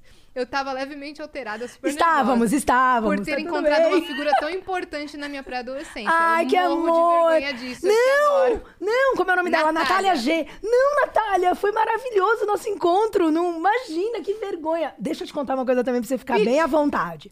É muito mais comum do que o que a gente pode imaginar esse ocorrido, tá? Tem, assim, uma, um- sei lá, eu devo ter umas três dezenas de vezes que pessoas me chamaram de Pete. Uma delas é a melhor, pra Natália ficar bem à vontade mesmo. Tô eu um dia no aeroporto, entrando meio atrasada, e uma pessoa. Ai, meu, não acredito que você tá aqui, por favor, me dá um autógrafo. E eu, claro, não, mas espera, vem comigo. A pessoa andando, tirou um caderno, ainda tinha caderno, não sei. Claro, como é seu nome? Ah, é fulana, ah, é fulana tal. Aí ela, enquanto eu tô escrevendo, ela vira e fala assim: Mel, aquela música sua, cara. Aí ela falou a música, uma música da Peach, não lembro agora qual foi. Meu, eu amo muito, não sei o que. E eu. Peach. Escrevi Podia Peach. deixar só P. Mandei uma mensagem pra Priscila. Priscila, acabei de assinar. Eu, na época eu tinha. Falava. Falava não muito, mas tinha o telefone. Mandei mesmo uma mensagem. Falei, Priscila, por favor, eu acabei de assinar um, um autógrafo em seu nome. Porque Me assim. perdoa, mas eu precisei. Foi necessário. Eu não queria partir o coração da pessoa. Imagina essa altura. Tá tranquilo, Né? Natália. Suave. Natália, você foi suave. Você estava bêbada, Mas você é não estava no aeroporto. A pessoa, eu entro no Uber muitas vezes. Pete! Será que chegam na Peach e falam Penélope? É, eu queria. Porque, e eu acho curioso, porque assim. Qual- o que, que a gente tem em comum? A Bahia e o rock e as tatuagens. Tatuagem, é isso Então aí. eu entendo. E acho massa, né? Chato seria se me conhecer, me confundissem com alguém que eventualmente eu não curta ou não tenha Sim. nada a ver comigo. Priscila tem. Putz, é um elogio. É verdade, então tá da hora. Tá ótimo, é isso Tá da mesmo. hora. É isso. Temos outra mensagem. Temos do CMR Office. Ele mandou 200 flocões e escreveu: Oi, Cris e Yas. Oiê. Sou a Cris e estou aqui desde sempre. Não, a Cris sou eu, querida. Não, mentira, tô ligando. Sou a Cris e estou aqui desde sempre e não perco nenhuma entrevista. Sempre torcendo por mais conversas fodas de mulheres fodas como a de hoje. Em breve vou divulgar meu negócio com vocês, já que sou foda também. Juntando Gostei. o din-din pra isso. Parabéns pelo canal. Muito bem, Obrigada, Cris. Xará. Tamo juntaça, valeu por ter mandado a mensagem. Tamo junto. E, e aí acabou o, o ponto P. Não, aí, bicha, agora saltamos. Quando o ponto P acabou, acabou porque já era meio essa coisa de, ah, já tem cinco anos. O ponto P tinha um lance. O ponto P, acho que depois do segundo ano dele, ele sempre foi uma das três maiores audiências anuais da casa. Mas ele era um fracasso comercial. porque não se, não se põe dinheiro. E aí a gente vê que algumas coisas ainda bem mudaram, né? A internet colaborou muito, houve resistência de mercado, mas hoje você fala de sexualidade. Muito embora as marcas que têm produtos para sexo, mesmo grandes, foram as que entraram por último nessa história. Muito louco. Empresas de camisinha não faziam merchas no ponto P. Eu acho muito bizarro né? Mas era um fato. E aí, uma hora, além de ter dado o tempo, um pouco, ah, acho que a MTV queria, na época, a diretora falou isso pra mim, falou, cara, a gente acha que você merece uma oportunidade de ganhar comercialmente. E a sensação que a gente tem é que, enquanto você estiver à frente de um projeto que fala de sexo do jeito que você fala, isso acaba em algum grau diminuindo essa chance. Então a gente, tipo, tira o, o ponto P e a gente queria te propor um ao vivo diário na rua. E isso é muito legal, porque na época também Foi eu fiquei tudo. sabendo que eles queriam ao vivo na rua e queriam que fosse uma mulher. Não queriam colocar um cara. Mas ao mesmo tempo, na rua, ao vivo, Em vários bairros diferentes. precisa de uma. Precisa de uma. Precisa de um ânimo. assim, sabe? tem que ter uma, uma boa medida de coragem mesmo, Jogo né? Eu nunca esqueço que a primeira matéria que eu fiz na MTV foi uma matéria pro MTV no ar, o jornalismo deles. É, e eu fiquei sabendo que eu não fui a primeira opção, mas eles queriam uma, era uma parada lá no Amazonas, um colégio que tinha um barco escola lá, eles receberam esse convite. Era muito bacana, falaria eventualmente do barco escola, mas você tinha todo um cenário, ia levar a equipe, fazer im- imagens incríveis no Rio Amazonas e tal. Pô, legal, eles avaliaram que valia a pena. E eles não queriam levar um cara. Falaram, não, vamos levar uma menina. Ninguém queria. Quando chegou pra mim, eu não sabia que ninguém queria. Mas quando me falaram, eu falei, nossa, sério? Que eu imagina, vamos agora! Inclusive, quando a gente foi, eu lembro que a gente ficou, tinha o barco escola, mas a gente ficou na lancha da diretoria lá, tinha um cara, esse- nossa, péssimo, esse cara ele fumava cigarros e jogava as bitucas no rio. Eu queria jogar ele no rio. Mas enfim, as coisas, coisas que, porque algumas coisas traumatizam, marcam. Mas Deu pra é ver a é raiva seu super incoerente, né? Sem querer ser a eco chata, tipo, brother, o que, que você tá fazendo? Mas enfim. É... Aí eu tava lá e, pô, a gente tava no Rio Amazonas e eu queria muito mergulhar no Rio Amazonas. Ah, queria nadar. E aí eu falava, moço, porque aí eu já fiquei brother do cara do barco, do marinheiro. Não, amigo, mas eu tenho que nadar. Ele falou, não, mas aqui não pode, porque aqui não é favorável, aqui tem muito bicho, aqui não é seguro. Aqui... Eu Falei, então uma hora você tem que me avisar quando que é seguro. E um dia, a gente ficou lá, acho que três dias, um dia ele falou, ó, cadê a mocinha que vai mergulhar aí? Se você quiser mergulhar aí, pode mergulhar aí. E, meu, era uma água muito escura, tá ligado? E eu falei, mas assim, na hora, oi, é aqui? Pode? Já tava, tipo, tirando a blusa. E eu pulei e todos os a galera da equipe, eu, gente, eu achando que todo mundo ia vir nadar. Não, não, não, não. E eu, Vai indo que eu já vou, né? como assim? Só você. Ninguém veio. Mesma coisa lá também, quando a gente encostou numa. Daqui índios, assim, né? Que ficam ali meio pro turismo mesmo. Então tem umas crianças e tem uns bichos. Eles têm uns bichos preguiças que ficam ali. São meio soltos, já foram domesticados. E tem umas cobras. Cobras grandes mesmo. Meu Deus. E quando a gente vinha se aproximando, o barco se aproximando e encostando, ah, a gente vai gravar ali, tem uma matéria, a gente vai mo- mostrar os artefatos que eles fazem e tal, conversa com eles um pouco. Ah, tá bom, legal. A gente se aproximando, ia produzir ali pra gravar. Ainda eu já tinha visto uma criança lá, que é tipo uma palafita mesmo, né? E aí lá, uma criança, eu olhei e falei, gente, aquilo é uma cobra. E aí eu me liguei que era uma criança pequena com uma cobra enrolada nela. E a criança vinha vindo e eu já desci do barco. E aí alguém falou, nossa, aquilo é uma cobra. Mano, eu já fui direto na criança. Falei, oi, tudo bom? Tudo. É, é, é bravo? Pode? Não, eu, eu posso pegar? Pode. Eu, sério, não tem problema. Não, aí uma outra criança falou, não, imagina, peraí que eu vou ajudar. E aí, de repente, já tinham duas crianças botando a cobra em mim aqui. E veio uma outra criança e falou, você quer essa também? Eu, claro. Então, era eu com uma cobra pra cá. E eu virei pro pessoal do barco nessa hora. E, tipo, meu, a, a equipe tava assim, tipo... Sabe? Mas Então, Que nem ela comigo quando eu falo que eu só deixo o volume no. é, eu acho Mas que eles pensaram, é ela. Tal- Talvez eu seja um pouco a Jane. Então, foi, foi. Eu sou meio essa pessoa, curiosa. Às vezes eu quero fazer antes de. ma- Ah, entendi. Duas crianças com uma cobra. Que perigo que vai ter? Não vai ter perigo. Então me dá aqui que eu quero pegar uma cobra. Quando é que eu vou pegar uma né? cobra de novo? Quando é que eu vou mergulhar no Rio Amazonas de novo? Agora não é, E aí, entendeu? quando te jogaram no MTV na rua, Aí, foi por- quando me propuseram, eu falei, "Hum, demorou. Eu, eu prefiro ao vivo. Que também é uma coisa que você separa. Tem gente que prefere gravado, e tudo bem. Eu não suporto gravado. Se tiver que fazer, dependendo, óbvio, é um projeto, a gente grava. Mas se você me der a opção, eu sempre vou preferir fazer ao vivo. Eu amo fazer ao vivo. E o na rua era ao vivo. E aí era bizarro, né? Lotava. Alguns, né? Tinha uns que tinham literalmente três pessoas na chuva Mas e eu eu. preciso te contar, meu irmão ganhou um quadro do MTV na rua. Como Ele assim? ga- Ele, ganhou na participação Ah, tipo. dos, dos piores nomes. Ah, mentira. Qual é o Juro. nome do seu irmão? O nome dele É era... bonito ter nome feio, era o nome de uma campanha que a gente tinha no MTV na É bonito rua. ter nome feio. Meu irmão Maravilhoso. ganhou. Meu irmão ganhou. Por favor. O nome dele é Ahmed Ali Yassine Jr. Ah, não é feio. Só Não, era é- diferente. é lindo, mas é era lindo. diferente. Mas ele ganhou Era porque diferente. ele tava concorrendo com a Akidawana. É, acho que você adorou uma piada que ele fez, porque antes, ela foi antes dele. Você falou, qual que é seu nome, lindona? E ela, aqui da Uana. Daí todo mundo, ah, sei o quê. Aí foi ele e falou, bom, meu nome é Ahmed, aqui eu não dou nada não. Ah, maravilhoso. Como que eu não ia premiá-lo? Lógico, se depende de mim, mas o nome é o que menos Ela importa. falou, ganhou, bonitão. Não. que massa! Mande um beijo pro Ahmed Malandro. Malandro, que amor! sim. O MTV na rua era muito legal. E Tinha eu, um fiquei, chora. eu tinha, sei lá, 15 anos, ou não, massa. 13 anos e eu, meu irmão apareceu na TV. Ai, que engraçado. Meu celular, Sony Como você é Ericsson. Cringe. Mas eu falei, mano, meu irmão apareceu na TV. Nossa, muito fofo foi. Que Eu falei pra amor! ele hoje, eu vou, eu vou contar. Que legal! que massa! Muito legal. Aqui da One. Olha, a gente precisa. A gente, A gente- tem uma última mensagem Ah, no tem? A gente precisa o quê? Que a gente tá no Mentira teu que são horário. Já passou, então. A gente não falou nada. Pois, Pois é. é.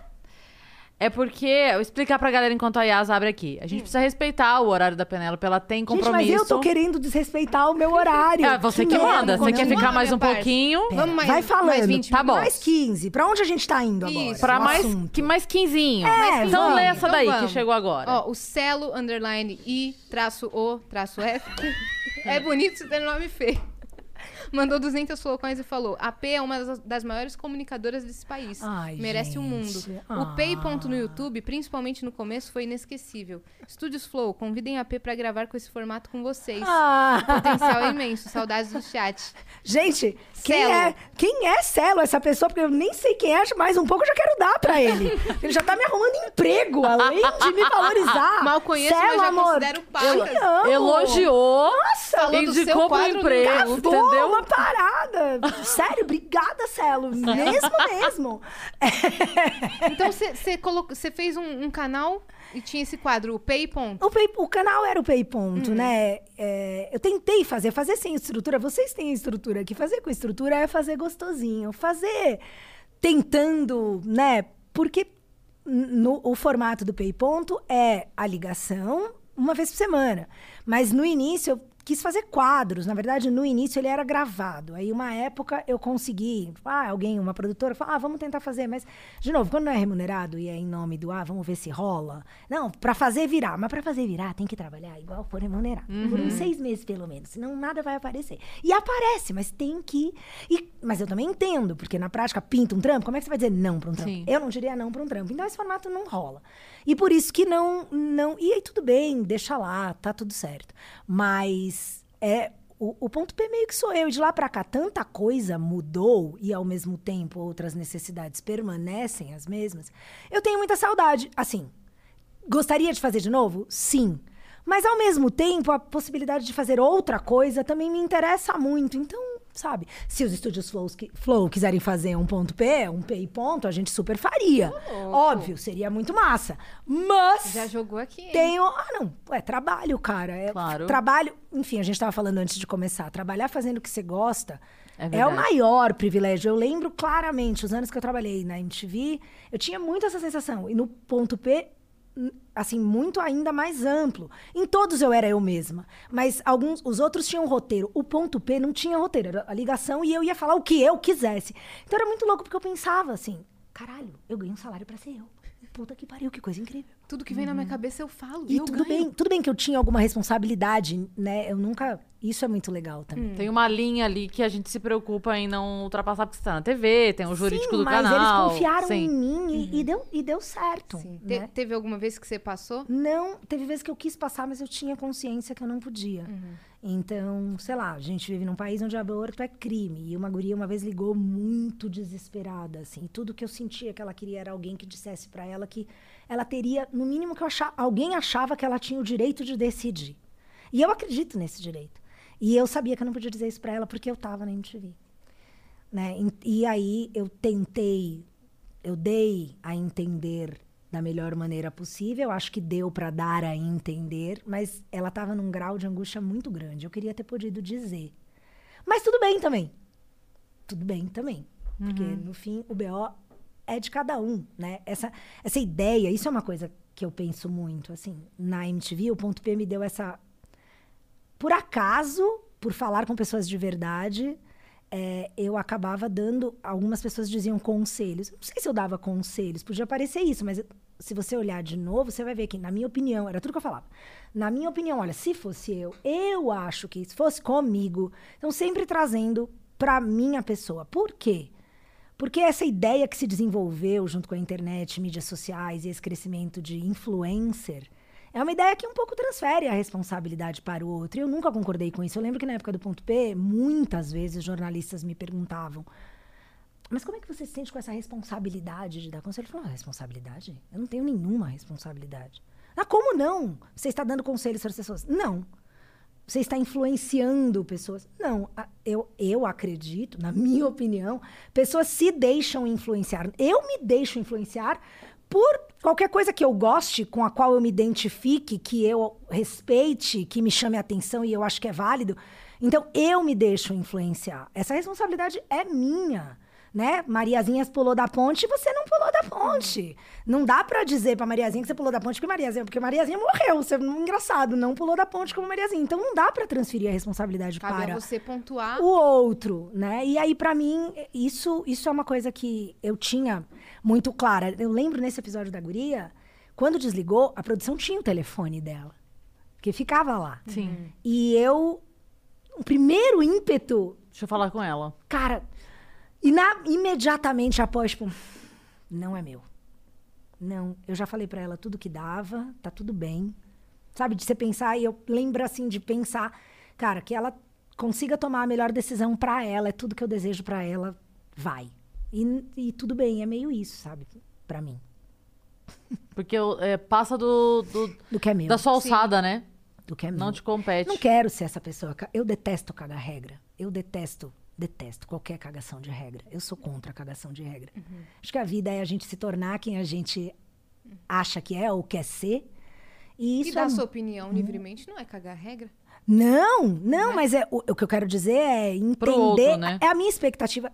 Vamos lá, em mídia social, a maioria tá ali sinalizando virtude e querendo aplauso e achando que o like, né, essa crueldade, eu entendo, todo mundo quer ser aceito, mas você tem que parar para pensar o quanto você quer ser aceito por quem e por quê.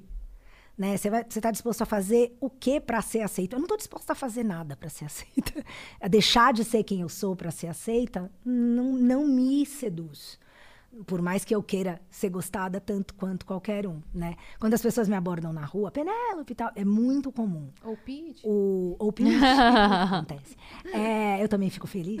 Mas já aconteceu, tipo, sabe gente famosa que fala, ah, é a minha. Ah, mas a privacidade. Às vezes a pessoa se aproxima de mim e fala, "Dá licença. A pessoa tá parecendo que ela vai enfiar o dedo no meu cu, sabe? Eu falo, "Não, dá licença, que foi? Aconteceu alguma coisa? Não, que eu queria falar com você. Fala então! Não, desculpa interromper. Não, mano, fala! Não, é que. Ai, muitas vezes eu também ouço. Ai, que legal, você é você mesmo. Que legal que você é assim. Já aconteceu de eu estar chorando de costas e uma pessoa me reconhecer por causa das tatuagens, ouvir minha voz e me abordar e de repente eu virar e tá aos prantos e sorrir e falar oi. E a pessoa fala, nossa, desculpa. Eu falo, não, fala. Não, imagina. Não, não, por favor, fala. Ela, ai, mas eu não sei se você, você não tá bem. Eu falo, é, não tô muito bem, mas receber um carinho é algo que vai, no mínimo, me fazer me sentir melhor. Então, obrigada, saca? É meio isso, assim. É o que eu acredito, não é o que eu acho que eu devo fazer. É genuíno nesse sentido. Então, eu também quero ser aceita. Agora, cagar regra, dizer o que o outro, eu acho que eu me limito a tentar achar, com as melhores ferramentas, com o que eu sei até aquele momento, o que eu sei que funciona pra mim. Né? E mesmo assim, eu mesma penso, talvez funcione pra mim agora, é o que parece que vai funcionar pra mim agora. Pode ser que logo ali eu vá descobrir que nem funcionou do jeito que eu imaginava e ótimo, que eu aprendi que desse jeito também não funciona. Mas é, eu acho que é isso, assim, extrapolar pra essa ideia de que o que todo mundo deve fazer ou como tratar, não dá pra saber do outro. O Sim. outro é muito diferente da gente. Exatamente isso. E aí, depois, é, quando acabou, meio que acabou essa MTV, Meio que acabou foi fofo. Foi bem isso, meio que acabou, é, né? eu não consegui descrever Continua melhor. uma MTV, mas não é aquela, então É, acabou. meio que acabou essa MTV. Exatamente, perfeito, perfeito. É, é, aí você foi ao sair novos voos? Pra onde que você Que foi? coisa, que jeito bacana de dizer. "Pô, Aí você ficou desempregada, se Aí fudeu. MTV na rua, O que que aconteceu? literalmente. Quando é exatamente? Como é que você pagou a conta? Nossa, não brinca, tá? Com a Fazenda, né? Especificamente isso. Ah, é? É, eu, já chuva, na a rua, Fazenda na tinha fazenda. me... Tipo isso. Ou numa casinha de se fuder. É... É, já tinham me chamado pra Fazenda, acho que três vezes. Não chamaram pra um, acho que chamaram pra dois, pra três, pra quatro. Aí chegou na cinco, eu não podia mais dizer não. Porque era uma bela grana e, e eu precisava. Então, eu meio que tive que ser adultinha e dizer sim, assim.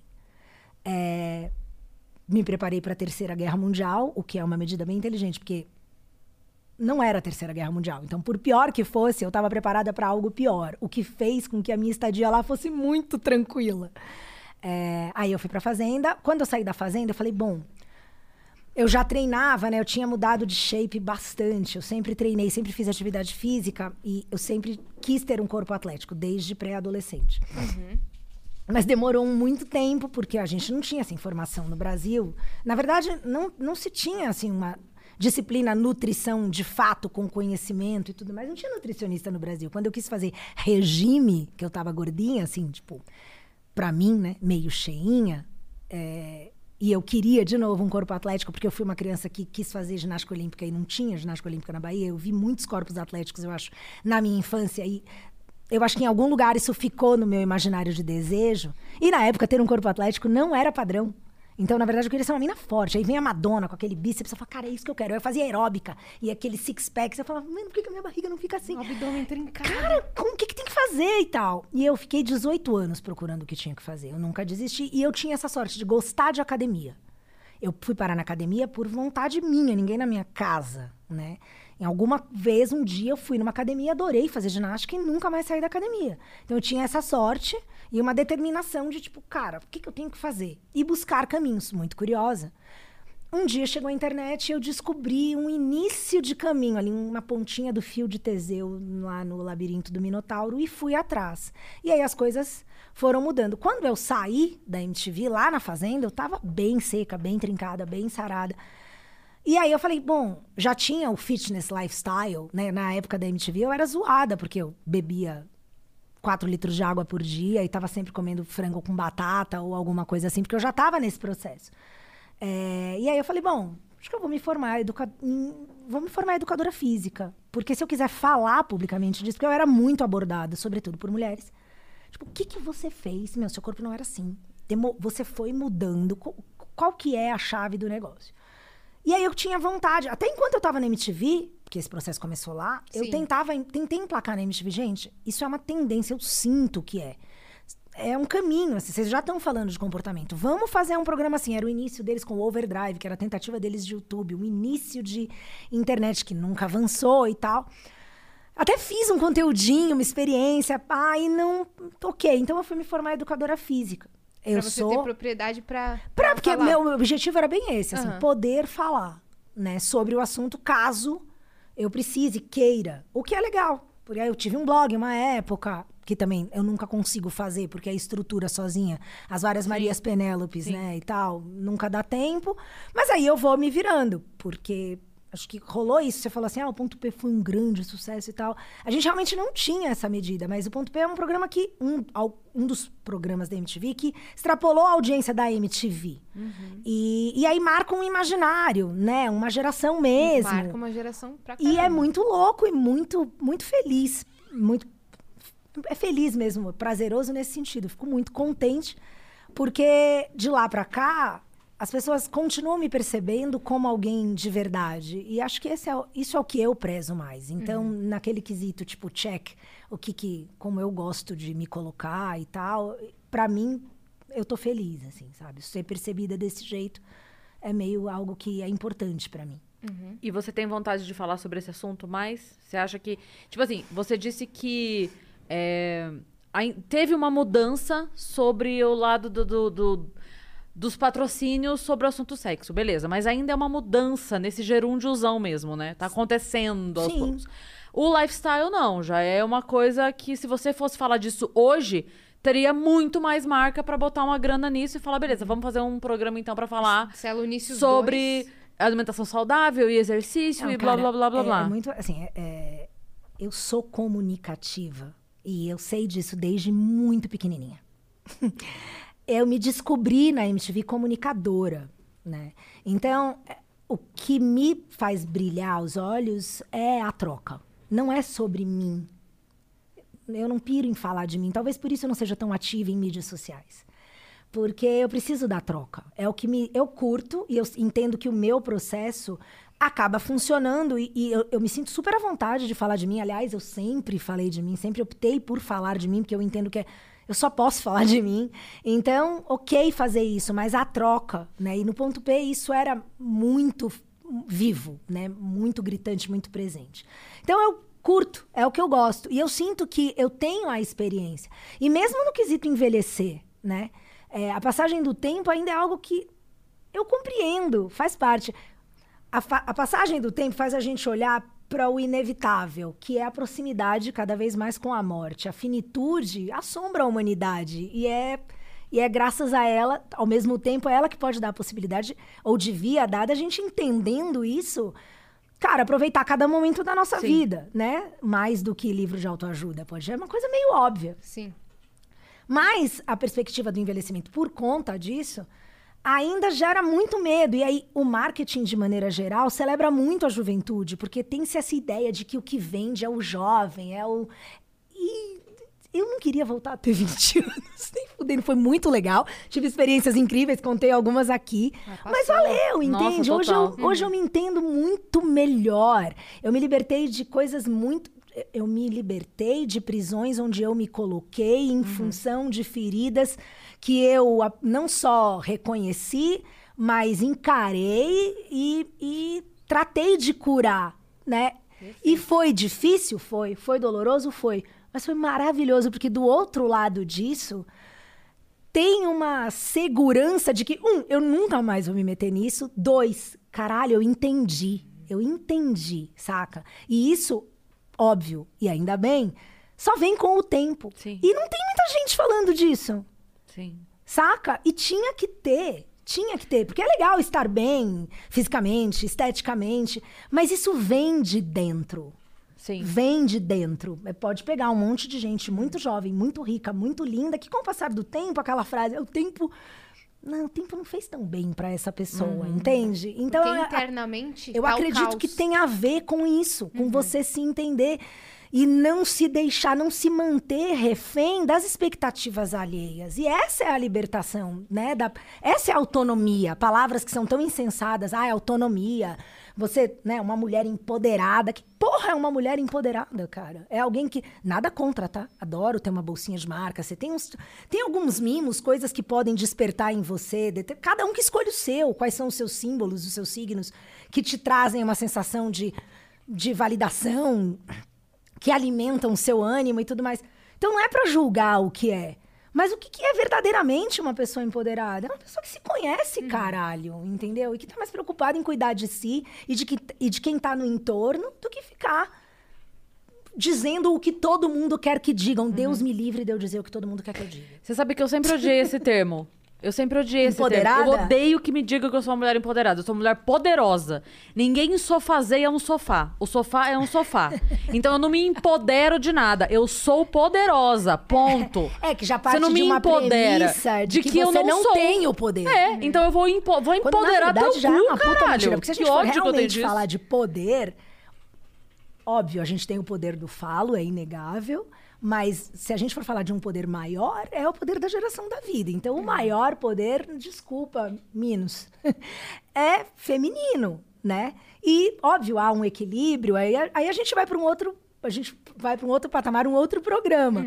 Mas assim, caralho, mulher gera a porra da vida, entende? Sim. Então é inegável poder, o poder. ponto. Não tem o que, ser- não tem o que fazer, Sim. entendeu? É Sim. isso. Esse é o maior poder, né? A buceta move o mundo. Adorei. Mas é, gente. Quem rege o mundo? Who run the world? né? Checa, checa, checa, Checa, checa, checa. É isso. Mas eu, eu acho muito bom. É, eu já tive várias conversas sobre isso. E às vezes quando o pessoal vem falando, ah, porque é, tem situações de, de, de relacionamento abusivo e tudo mais. E, cara, Posso voltar? Vai. Não, posso voltar. Continua o que você tava falando. Situações de relacionamento abusivo É, não, o que e... eu ia falar é que, assim, uma das pessoas mais fodas que eu conheci era uma. Foi, né? É. Ela não era, ela não faleceu, mas que eu conheci foi. é, uma mulher que trabalhou em casa. Ela foi minha diarista há um tempo Sim. e a gente ficou muito próxima. Eu fui até madrinha de casamento dela. Massa. Uma querida, amo. E a história e a vida dela é. Ela era casada e aí ela tem é, do- dois ou três, acho que eram três filhos que ela tinha, dois ou três.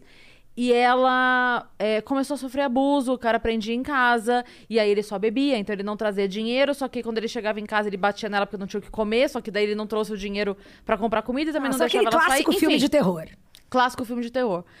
E aí ela deixou tudo armado. Ela não, ela não tinha contato com o mundo, porque ela não tinha um celular, ela não tinha internet, ela não tinha nada. Ela não tinha Refém. nada. Nada, nada, nada, nada. Então, assim, só quem via a rua era o filho mais velho que ia pra escola. Só. Então ela armou tudo e mandou, tipo, mensagem através dele pros parentes e tudo mais. E aí o que ela fez? Um dia que ele chegou bêbado, porque ela sabia que fisicamente ela não teria Sim, lógico. força contra Quesito ele. força, é. é. Então ele chegou bêbado, ela tirou a chave do, do bolso dele, a chave do cadeado, porque só ele tinha, Gente, re- real, e tinha um escondeu. cadeado, isso é sim, sim, sim, sim. E escondeu. Ela só escondeu. Ela não tentou sair enquanto ele. Porque ele poderia acordar, você concorda? Sim, Então ela só escondeu. E aí, quando ele acordou, né? Cadê a chave? Ela falou: que chave? A chave. Não tem chave. Você acha que se eu tivesse com a chave, eu não teria ido embora? claro, melhor argumento. Você não chegou com essa porra aqui. dessa chave. Sim. Aí ele saiu, porque daí ele foi comprar um nova correia, um novo cadeado. Sim, blá, lógico, blá, blá, trocar a porra toda. Só que ela já de tinha filme, deixado. né? ela já tinha deixado tudo É, mas é isso. feito. Mala, não sei o que. Ela falou, Cris, a gente saiu, tipo, cada criança com uma mochilinha. Eu com o que eu conseguia carregar. A gente foi, tinha uma pessoa esperando pra dar. Ela falou assim: a gente trocou de ônibus quatro vezes pra, ele, não, virar seguir. Então ela não é que ela pegou um ônibus de lá pra cá, ela pegou um ônibus que parou. Parou, foi pra outro Não lugar, sei não sei que, não sei despistando. Despistando. Não, um agente secreto. Até chegar, porque daí ela sabia que ela, sabe, eh, não faria um caminho só. E era isso. Então ela falou: Eu nunca mais vi minha mãe, nunca mais vi, nunca mais vi ninguém. Aí você vai dizer pra mim, e isso pra mim é foda, entendeu? Porque ela falou, Claro. Eu não sei o que me espera lá, mas isso aqui eu não quero pra mim. Uhum. Então, assim, se chegando lá eu vou ser diarista, se chegando lá eu vou. Não sei. Catou tudo e saiu sem Não olhar sei. pra trás. É. Mas lá eu vejo. Nada pode ser pior do Sim, que isso aqui. sim. Sabe? E eu acho foda isso demais, assim. É, Porque e é uma é. puta história. É, é. Demais, cara. É. Eu falo, cara, não, não, não tem Agora, o que, é possa louco é que, assim, impedir. nesse caso, é um relacionamento que é tão abusivo, que é tão, abs- que é tão absurdo, que ele precisa de elementos físicos para impedir a fuga dessa mulher. Então, há Sim. um reconhecimento é, é, da parte de todos ali. Quando o filho dela ajuda, é porque ele entende, apesar de jovem, Que a mãe apanhava, pequeno, sim. então ele sabe que aquela sobrevivência dela é a sobrevivência dele, né? Então é terrível. E em hipótese nenhuma, não estou comparando, jamais. Agora você tem uma outra natureza de prisão, que é a prisão emocional. Total, total. E que é essa- grave eu também. não vou dizer que é pior, porque, mas ela é tão grave É, quanto. é. Ela pode parecer menos perigosa, né? Mas ela é tão. A verdade é que ela é tão perigosa. Sobretudo quando, eventualmente, esse parceiro. Porque assim, a gente precisa também reconhecer que esse parceiro, um parceiro abusivo, ele tem tendências violentas. Porque o simples fato dele achar que ele tem um poder sobre você, isso, isso já é uma violência psicológica, né? Então ele tem esse controle, ele se sente no direito de estabelecer esse controle. E aí de você se desafiar esse controle, né? Quando isso vem disfarçado, nesse caso dessa pessoa, dessa mulher, Não tinha nada disfarçado. havia absolutamente em nenhum momento a tentativa de acreditar. Não, não, não tinha um, um amor que supostamente né, era o que justificava aquilo ali. Não, era uma prisão mesmo, tá tudo às claras, né? Mas quando você tem um parceiro abusivo que te convence que te ama, é, e, e, na verdade ele está te aprisionando e você se deixa aprisionar e a partir de um certo ponto essa prisão que você no início acha que ah é um cuidado ah não ah, é uma fragilidade dele ah é uma insegurança dele que você vai tentando compensar quando você vê, você tá numa prisão que oferece um risco de violência física. E quando essa violência às vezes acontece um pouquinho dela, é terrível, porque daí ela vai avançar, ela vai escalar.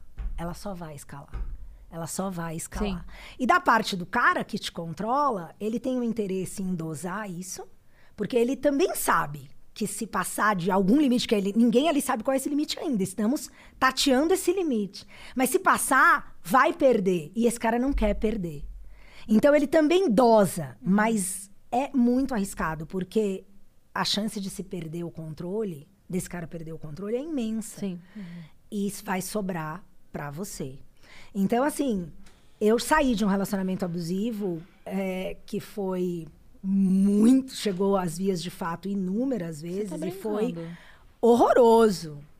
É, e o processo de, em algum grau, desde o início, eu sempre soube que tinha algo errado, mas eu era apaixonada. E quando eu entendi que tinha algo errado mesmo, e pior, eu que me coloquei ali, e ainda pior, eu que não queria sair dali, eu buguei. E aí é que eu digo, não transfira. É você. É Quem teu tá nessa história é por que, que você tá aqui? Por que, que todos os seus amigos estão achando estranho e com o passar dos anos vai ficando mais estranho, seus amigos se afastam e você. No meu caso, eu já tinha entendido que eu tinha que sair dali. Por que, que eu não conseguia sair dali? E, e aí eu tomei uma decisão muito consciente. Sair para voltar, eu não ia bancar. Então eu combinei comigo que eu ia sair só quando aquilo de fato esgotasse. Mas eu não sabia quando ia esgotar. E o que eu ia passar até esgotar. Eu só sabia que eu tinha que sentir que acabou. Em mim, para eu querer sair dali. E, e aí é esse processo de me dividir em duas e uma me dar colo e ao, e ao mesmo tempo me cobrar, me entender e me desafiar e ra- né, racionalizar e eu entender minha emoção, mas o entender emoção é o era o que me mantinha lá. Ao mesmo tempo, eu não queria racionalizar a ponto de passar por cima da emoção, porque eu sabia que eu ia voltar. Então, foi assim, foi muito exaustivo e anos depois eu fui fazer uma formação em eu- hoje eu sou formada sexóloga, né? E eu fiz uma formação com base psica- psicanalítica, né? Então, base freudiana. É, Bom, eu não sou especialista em Freud, eu não fiz psicologia, mas eu sou da área da saúde. Uma das coisas muito legais que ter me formado educadora física me possibilitou foi fazer a formação em sexologia. E aí, conversando com a minha professora, que é uma mulher foda, maravilhosa, Débora, como, enfim, o tempo não dá, não dá tempo da gente estar presente na vida das pessoas, né? Como eu gostaria. Que mulher incrível. É, Um dia, no final de uma aula, eu que tenho essa mania de falar de mim, em algum momento. E normal, né? É o que eu tinha pra falar. Eu tava ali com outros profissionais, a maioria da área que clinicava já e tal. E, e eu tinha só o meu repertório, as minhas reflexões, e, enfim.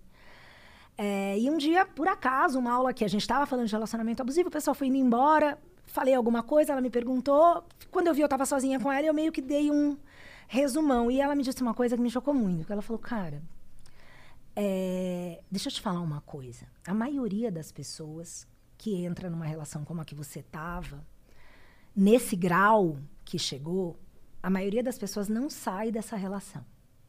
Eu falei, como assim não sai? Tipo, nunca termina? Ela falou, é, ou morre do lado da pessoa, ou se mata para sair da relação. E aí aquilo, juro, assim, eu conto, eu fico, eu mesma fico meio. Porque naquele instante eu me recordei de momentos onde eu realmente ou temi pela minha vida e corri risco, ou realmente pensei em encerrar a minha vida. Por não ver vida para além daquilo e não querer me manter ali. Sim. Então, assim, é possível sair de uma relação abusiva, é difícil para caralho. Mas não vai ser transferindo para o outro. Não vai ser demonizando o, o homem hétero. O homem hétero tem os seus problemas. O homem hétero, o homem hétero, de maneira geral, sim, a gente vai discutir, não estou negando o patriarcado. Longe de mim, é óbvio que existe machismo, ok. Mas assim, vamos trazer para o indivíduo as discussões coletivas a minha vida é minha vida, é- saca? É minha sobrevivência, minha existência, saca? De quem eu tô falando? É de mim Até porque e de uma outra pessoa. generaliza, você não pune o indivíduo, né? Se o indivíduo é o culpado pela ação dele e você justificar a ação dele pelo machismo que Sim, existe, quem é ele? Você não pune a pessoa. Então, se a pessoa foi E machista, tem um lance também. o é o CPF, né? Não é a instituição. Sem dúvida, sem né? dúvida. Mas assim, ó, por exemplo, eu tive situações onde eu podia ter feito uma Maria da Penha. Eu cheguei aí numa delegacia da mulher e trocar uma ideia com uma delegada, inteira marcada roxa. É, e, e ela disse pra mim: Você tem consciência do que vai acontecer a partir daqui? E ali eu me vi diante de um lance que era assim: Eu não quero me vingar. Eu não queria me vingar, eu só queria distância. De verdade, eu acho que assim, hoje. Cara, eu sou uma pessoa tão bem resolvida, eu me entendi tanto. Eu não vou chegar ao cúmulo de dizer que eu agradeço a ele, saca? Mas eu agradeço a mim por ter conseguido sair de uma. Né? Eu sei que o mérito é meu por ter saído, mas uma coisa eu garanto: eu sei que eu sou feliz, saca? Eu sei que eu. Hoje eu tô apta a escolher uma relação, hoje eu namoro. Eu tenho uma relação assim extremamente saudável, eu sou mega apaixonada. Não, não são mil maravilhas, ele não gosta de fazer a cama quando ele acorda, né? Logo que ele levanta, né? Não preza por tudo arrumado, mas assim, zoeiras à parte, eu aprendi o limite do outro. Eu nunca mais vou querer mudar alguém. A minha percepção, meu entendimento de amor romântico não tem a ver com uma pessoa fazer o que eu quero e deixar antes, porque para fazer o que eu quero já não é o que a pessoa quer, né? E para a pessoa deixar de fazer o que ela quer, para mim já não é mais amor. Ou para eu impor a minha vontade sobre a vontade da pessoa, também não é amor. Então, eu hoje estou num patamar para me relacionar com pessoas que eu tô feliz, eu sei, eu sei o que é amar, sei o que é ser amada e sei que às vezes as coisas acabam, deixam de acontecer e tá tudo bem. As pessoas não precisam sair da sua vida por causa disso, elas podem continuar de uma outra maneira e eu vou me apaixonar de novo e, a- e quero que a pessoa se apaixone de novo e enquanto tiver valendo, tá lindo, saca? Então, querer punir esse sentimento para com o outro, eu comparo um pouco com. Eu já tive emprego que me puxaram o tapete. E eu tive situações onde na fazenda pessoas falavam mal de mim, meus amigos aqui fora ficavam putos, querendo, detestam as pessoas. Eu, eu sempre digo, não detesta ninguém. Eu, pessoas que tomam atitudes que prejudicam as outras são pessoas que, antes de mais nada, são pessoas muito infelizes. Muito infelizes. E esse problema é todo delas. Se eu puder ajudar, se tiver no meu caminho, eu puder ajudar, eu sempre tento. Mas querer me vingar é uma perda de energia vital e eu, cara, eu não tenho tempo pra querer me vingar. Eu não tenho tempo pra me incomodar com um hater no meu Instagram, pra bater boca com gente. Não tenho tempo pra me preocupar Você com o que os outros pensam liga. de mim. É. E ainda chegam sem querer pagar de benevolente na nova irmã Dulce. É, mas se eu puder fazer algum desejo, todas as vezes que veio à cabeça, ou- eu sempre torço para que esteja melhor. Eu sempre tô, sempre vibro para que esteja melhor. Porque eu realmente acredito no amor. E eu acho que essas pessoas também são reféns de, de, de traumas, de histórias, de, de assuntos mal resolvidos, de dores, saca? E é só o amor que pode curar a dor. Você tem que se amar. Se amar não é levantar bandeiras no- em mídias sociais, entendeu? E dizer, ah, eu me amo, ou querer que a sociedade lhe aceite porque é o padrão, ou por A, ou por B. Mano, pau no cu da sociedade, velho. Quem tem que me aceitar sou eu. E esse é um processo que é, é só, só- é, é sozinho, é solitário. E para ser de verdade, a gente sabe quando é de verdade. É muito fácil escrever um texto, postar uma foto. Não necessariamente é verdade, Sim. entendeu? Até porque esse lance do, do textão e da bandeira que você falou é, me fez lembrar quando teve, há uns 3, 4 anos, sei lá, que teve o movimento do Vai Ter Gorda na Praia. Você lembra disso? Que teve esse movimento? Lembro, lembro. E eu lembro que eu perguntei. Eu falei assim, mas nunca foi proibido ter? Não tava proibido, não tem uma Sim, placa de proibidos na praia. Sim. Na verdade, o que a pessoa tá buscando é uma mudança no olhar do outro. Então você tá preocupada. impossível. e não se você pode ou não estar de biquíni na praia. Você tá preocupada com o julgamento da outra pessoa a respeito do seu biquíni na praia. Então, aí já é uma questão que você tá. mais- É o que você falou. Não é o outro que tem que me aceitar, sou eu. Porque. É como eu penso. Exato. Sobre qualquer É, questão. então, é, é por isso que eu falo, tem, tem algumas coisas que me incomodam, e aí as pessoas falam, ah, pô, Cris, escroto. Não, mas é porque, é porque Tem eu nada- tenho essa visão tua de, eu- tipo assim, eu não ligo de fato pro que as outras pessoas pensam. Falar é fácil, não ligar é que são elas. É, então assim, eu não quero que vocês achem Crocs bonito. Eu tô cagando. Inclusive, se pouca gente comprar, é bom que o preço cai. Pra você comprar Entendeu? mais. Porra! Então, eu vou continuar usando meus moletom e eu quero que se foda. E... Mas aí, eu querer impor que o moletom vire o novo símbolo Agora a gente foi pra sexual. assunto que não aí eu vou. como- Sim, vai além. Aí eu vou. Eu, eu quero mudar a tua cabeça, não, a você minha. não pode querer mudar o outro. Pois é. Seja num relacionamento romântico, seja na sociedade. É. Isso é o oposto, na minha visão, é o oposto de empoderamento. Isso é o total refenzamento. Você tá né? Você que o olhar do outro vai te que, que definir, define É, as suas né? ações. Vai permitir o que você faz ou não, né? É, é, é, e eu entendo, mas eu acho que não vai. Quando eu olho pra isso, assim, você falou assim, ah, isso, o que me incomoda, eu vou ser sincera, não me incomoda, né? Mas não me gera uma identificação, porque pra mim é meio isso, é tipo, olha, enquanto a gente estiver preocupado com o que o outro pensa da gente, a gente não tá vendo que tem algo na gente que está incomodando a gente. Porque se não tivesse incomodando, a gente já não estava nem mais falando, nem pensando nisso. Só viveria. Essa é a minha opinião, né? É como eu acho que as coisas funcionam para a maioria das pessoas, né? Sei lá, talvez ha- haja um respaldo nisso. E eu não estou dizendo também que, vamos lá, eu não estou negando que o olhar do outro afeta a gente, né? Não é fácil não se afetar pelo olhar. A gente, como eu falei anteriormente, a gente busca aceitação, a gente quer ser aceito e quer ser gostado. O lance é é mais é compreensível você fazer mais coisas dessa alçada quando você é criança, porque você quer agradar seus pais, a sua professora da escola. Você quer ser popular no colégio, então. E aí você vai aprendendo o que qual que é o custo disso, né? Para que uma hora você sendo um adulto, se entendendo como alguém maduro e bem resolvido, que em tese é o que a gente, pelo menos na minha visão, o objetivo da vida para mim é meio esse, né? Me rever e ir me tornando, né? Por isso o envelhecimento é massa, porque é ao longo desse tempo. E aí você vai vendo se você efetivamente conseguiu, caralho, entende?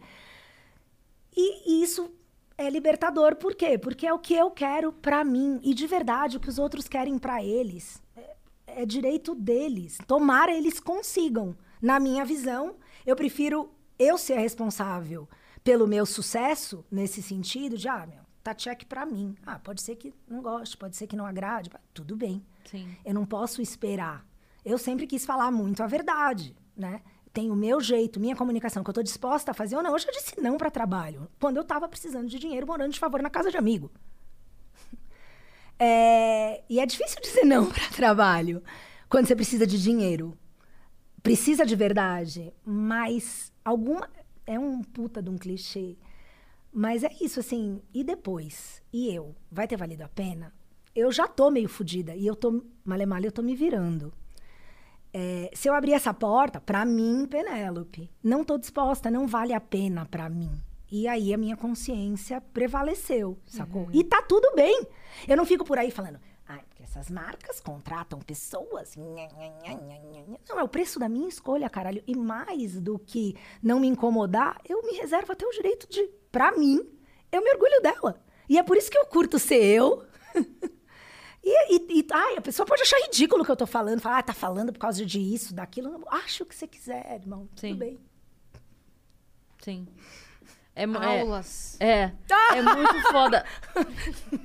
É muito foda Não, essa, aulas. essa liberdade, né? De poder ser e realmente cagar pra opinião da, da Essa é a pessoa. única Essa é a liberdade, liberdade. né? Quer dizer, não é a única liberdade, porque é inegável que quando você dá muito poder para um Estado, você tá abrindo mão da sua liberdade. E isso é muito mais complicado, não é o momento. Mas a maior liberdade sobre a- o gerenciamento da vida é esse autoentendimento e autoaceitação e, Sim. e da autovalorização. É entender que o game é seu, deixa o game dos outros para os outros, entendeu? Não- E o que a outra pessoa pensa do seu game é um problema dela, não o seu, né? Inclusive, ela tá perdendo tempo, porque ela devia estar focada no game dela. Tem chance de algum chefão ali, elas perder uma vida! Porque tá prestando atenção no meu game, sacou? Não presta É, isso é rede social hoje em dia. Cara, eu vou, eu vou te contar. Isso é a rede social. mas eu vou te contar uma história que não isso é minha. Isso é a humanidade. Hum. Que aí, como hoje a gente tá muito na rede social, isso se manifesta na rede social. Mas sempre foi assim. Aham, a sim. internet, a- a- a- as redes sociais, elas dão a possibilidade de todo mundo enxergar isso muito claramente, né? Mas sempre foi assim. A gente não sabia que era tanto e todo mundo, porque lá no condomínio você tá restrito ao condomínio, você tá restrito ao bairro, você tá restrito à paróquia, você tá restrito. Agora com a internet você tá irrestrito. Eu achei muito forte que o, o, o Gaules falou quando ele veio aqui. O Gaules é um cara que joga e faz stream na Twitch e tudo mais. Gente, o nome dele é muito maravilhoso, Gaules. Me Gaules. veio Asterix e Obelix na hora. Vou só pegar meu Gaules. lanche, vai falando. Beleza. E aí ele contou que é, ele passou por várias fases assim de depressão, de, de depressão fortíssima. E ele falou que uma vez ele estava fazendo live, que ele recebe diversas dessas mensagens. Ele faz assim oito horas de streaming seguidas. Ele bizarro. E aí tem gente que acompanha essas oito horas e falou e fala para ele assim, cara, Gal, a sua live me, é, me tira da depressão. E ele respondeu assim, cara, Então eu fico sai daqui. Mas você então Sai precisa sair daqui. Deixa eu te falar uma coisa, você não tá curado Vai da fazer o depressão. seu game, você, tá, dep- vivendo a minha live. a minha vida. É. Excelente. Excelente. É. A resposta dele Excelente. Eu... Obrigado, fico feliz que eu tô te ajudando É nessa, muito isso. mas dose Mas se é isso que tá te salvando, desliga isso. Aham. O que- a história que eu ia contar, eu ouvi do Carioca, Uhum. uma vez que a gente tava conversando nos bastidores, e ele me contou essa história e eu nunca mais esqueci. Um beijo, Carioca. Ele vai vir aqui essa semana, inclusive, né? No Flow, na É, sexta-feira. Como bola. E eu nunca mais esqueci. E é uma história muito, muito é, boba, assim, mas que ele contou isso e ele falou, cara, eu usei isso depois na minha vida. Ele nadava quando ele era adolescente, tal, na escola, ele fazia parte do time de natação, ele chegou a nadar, é, competir mesmo, sabe? Sim. É, e aí. E ele fazia um tempo absurdo na escola. Ele era o melhor da escola, e aí por isso ele virou o melhor do não sei o quê. Blá, blá, blá. Clube, É. enfim. E, e ele fazia um tempo absurdo. Eu não vou lembrar aqui os números, mas Não era tipo importa. assim: 0,25. ele- entendeu? nadador, É, entendi. era um tempo fudido. E aí, e todo mundo fazia no- no- nos campeonatos 0,30, por exemplo, né? E ele fazia 0,25, sei lá, vou falar qualquer número aqui. E aí, chegava na competição, ele fazia 0,27, 0,28, 0,28, 0,27, e não sei o quê. Preocupado. E aí, alguém passava ele. E aí, toda vez. Aí, ah, aconteceu alguma coisa, beleza. Aí treinava, treinava, treinava, fazia 25, 25, 25, 25, chegava lá, 27, 28. Treinava 25, 25, 25, 25. Aí um dia, o técnico dele, tipo, na, na hora do negócio, chamou ele, né? Ele fez a. Ele atravessou a piscina, o técnico dele chamou ele, vem cá. Você tá olhando pro fulano enquanto você nada? Tô. Tipo, É pra isso. ver se ele tá.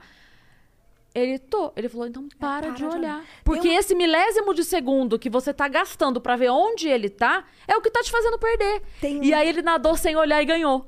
Aí eu, É. caralho! Tem uma frase, né? Caralho, Quem velho! olha pro lado não anda pra frente. É. É, é isso aí. Mas, então, eu- eu digo que é uma coisa boba, porque assim, tá, era uma competição de natação, não, não, não, não, não, mas a- aquele milésimo de segundo que ele tava aqui na abraçada e não, que ele e que parava ele nem pra. se dava conta. Ele tava achando que ele fazer aquilo era o melhor. Não, não tem nada a ver. Você só faz o seu. Você Só tá competindo seu. contra você. Você Faz não tá seu. competindo É contra ninguém. E ele falou, e, e aí eu consegui fazer o tempo que eu fazia Que no treino, porque no treino eu tava sozinho. Que do caralho é isso. Seu, É seu isso inimigo mesmo. é você. Não é o outro. E isso o é muito outro tá te prejudicando porque você tá deixando. É. Então, não, deixa o outro, saca? Se você puder, se afasta do outro. Não tiver um cadeado. não tiver um- É. É, nessa situação mais. Mas e se não estiver dando ainda, por que que não tá dando de novo? É você, você só Sim. vai mudar você. Sim. E tomara você consiga mudar você, porque já é difícil. Mudar o outro é impossível, mudar você é quase impossível. Sim. Se concentre em mudar você. E pra você, né? Não pro outro. Essa semana aconteceu uma coisa muito engraçada, você me fez lembrar agora. É, saiu, vo- os shows estão voltando e aí voltaram a aparecer os flyers. Porque ficou um Claro. ano sem flyer de show. E aí eu postei, esse mês eu postei três flyers de show que eu ia fazer. Tá? E aí estavam com foto minha antiga antes da Rino. E aí eu recebi, mas assim, uma enxurrada. N- não tô Hum, você brincando. fez rindo, tá lindo. Fiz. Não, mas não tô brincando. Foi tipo umas 300. Sem brincadeira. Mensagem pra cada flyer que eu postei, chegou umas 70, 80 mensagens. A galera assim. Vocês usaram foto velha. Eu não acredito que usaram foto velha. Você fez a cirurgia, botaram foto velha. Por que, que usaram foto velha? Pô, manda botar foto nova. Isso aqui. Eu mesma pensei isso quando vi. Aí- Mas por que, que usaram uma foto antiga da Cris? Por que, que você não pede pra trocar? Por que, não... Eu falei, porque eu não fiz pra vocês, eu fiz pra mim. Eu tô cagando que foto estão usando. Sou eu! Ô, meu caralho, só que eu vou perder cinco minutos da minha vida pra ir lá, Te pegar o amo. negócio e cobrar a pessoa Te que amo. fez o flyer, porque a foto. Escuta, Não, vem cá. tu sabe que sou eu? Não, e outra. Tá meu nome você- lá? Você poderia querer. Também tem um aspecto. Se que, fosse assim, por mim. Gente, acabei de fazer, quero que todo mundo veja. Eu quero ver a minha foto com a minha rina nova. Aí você já teria tido essa preocupação, você já teria feito a foto, você Pronto. já teria pedido pra usar essa foto. Pronto. Se tá assim Mas porque é- passou por você, porque- porque... ah, sou eu. Tá bom. É, não, o que, é, o que eu tenho cuidado é tipo, beleza, eu preciso marcar uma sessão de foto nova porque tem ah, Não, tá cinco anos que eu não faço. sim. Ok. É, até porque se alguém Eu pegar o olhei, flyer do inclusive, show. a minha foto que vocês usaram pra divulgar no Instagram hoje, eu ri, eu vi aqui embaixo. É, eu falei... Meu cabelo tá desse tamanho. Eu olhei e falei... Hum, 2014, sabe? É. Tipo... Mas a, a minha, sabe qual que é a minha preocupação? Eu tô cagando Não, se tô tá bonita, aí. se tá mais feio. A minha preocupação é só a pessoa pegar o flyer e ir no Procon, porque não sou eu mais ali. Mas fora isso, tá tudo Se ela me bem. reconhecer, apesar ela- da mudança, tá tudo Tá tranquilo. ótimo. E essa foi sempre uma coisa que eu tive. é, hoje me perguntaram no Instagram, tipo, ah, como é que você se vê? Como é que você vê a tua imagem antes e depois da cirurgia? Eu falei, igual, porque eu nunca me vi através do meu físico. Nunca foi o meu físico. Era além disso. Nunca foi. Então, eu, quando eu ia pra fritada da vida, essas coisas, e rolava piada, eu falava, mas eu não tô lá pra ser bonita.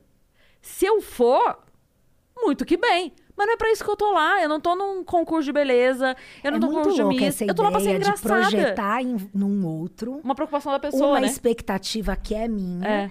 e achar errado Que a no pessoa- outro. Que Que, ele o não- outro não se comporte como eu. Me... Oi, prazer, eu sou a Cris. É, Eu tô suave. exato. Eu tô suave. Acho que você podia fazer uma rinoplastia, talvez, não sei. Ah, não, as pessoas se doem muito Outro por- dia, outro dia eu mostrei Mas pra minha isso é muito filha. comum. Uma mulher me mandou uma mensagem falando assim: Eu acho que você ficaria mais bonita se você usasse rímel. Ela falou isso? É, mandou só isso no inbox. Aí eu entrei no perfil dela. Aí eu só fiz assim pra minha filha. Eu falei, esta é a fulana. A fulana está dizendo que eu ficaria mais bonita se eu usasse rímel. Ela, tá bom. Você vai dizer pra fulana usar rímel na cara É. inteira porque ela tá precisando? Não vai. Porra, se o rímel dá jeito em mim, eu tô muito bem, fulana. Se pra mim só faltou isso. Vai nadar no Eu rímel. acho mais maluco que nesse caso. Mas nesse caso ela nem te ofendeu, né? Não. Ela disse que você ia ficar mais. Ou seja, ela tava ali num cuidado genuíno com Que não você, tem com querendo ela. te tornar mais bonita. Que ela não tem com ela, porque eu entrei no Instagram dela pra ver. Não, ou talvez ela. Porra, doida. Sei lá, também acho que a- nem todo mundo é esteticamente. Você tem mais sorte em alguns aspectos, em, né? Enfim, ok. Ah, não, eu não tenho Também sorte ser estética. bonito. Mas, cara, eu. eu a, a, a Yas falou: Poxa, você tá muito radiante agora. Eu tinha mil, algumas, milhões de exagero, mas eu tinha as minhas questões de autoestima, saca? É, e a gente sabe, a gente nasceu assim. Tudo bem, você pode virar a Barbie humana, se você quiser e tal. Não era muito a minha pegada, não julgo quem queira, cada um com seus B.O.s. Não era muito a minha. Porém, assim, hoje, muito com tudo que aconteceu, tudo que eu fiz, que eu experimentei, nada me fez me sentir de verdade bonita. A única coisa que me fez, de repente, olhar e falar: caralho, eu tô bonita. E não viver pra isso, mas, tipo, me sentir, olhar e falar: nossa, eu- cara, eu tô mais bonita. Sem nenhum deslumbre pra mim mesma, né? Tô contando aqui, mas Uma confiança que é um lance de eu me olhar e, e eu não sei dizer, isso não tá. Não, não é possível, isso não tá na minha estética, mas ao mesmo tempo, de alguma maneira, isso se, isso se mostra, se revela sim. É verdade, na minha sim, estética. é muito real. Sim. Se externaliza. Você fica mais bonito quanto mais bem resolvido, relaxado Com com, quem você é. À vontade no seu corpo, rosto, enfim. Com a sua liberdade. Quanto mais você tiver assim, mais bonito, não só pra você e pasme, pra o mundo, saca?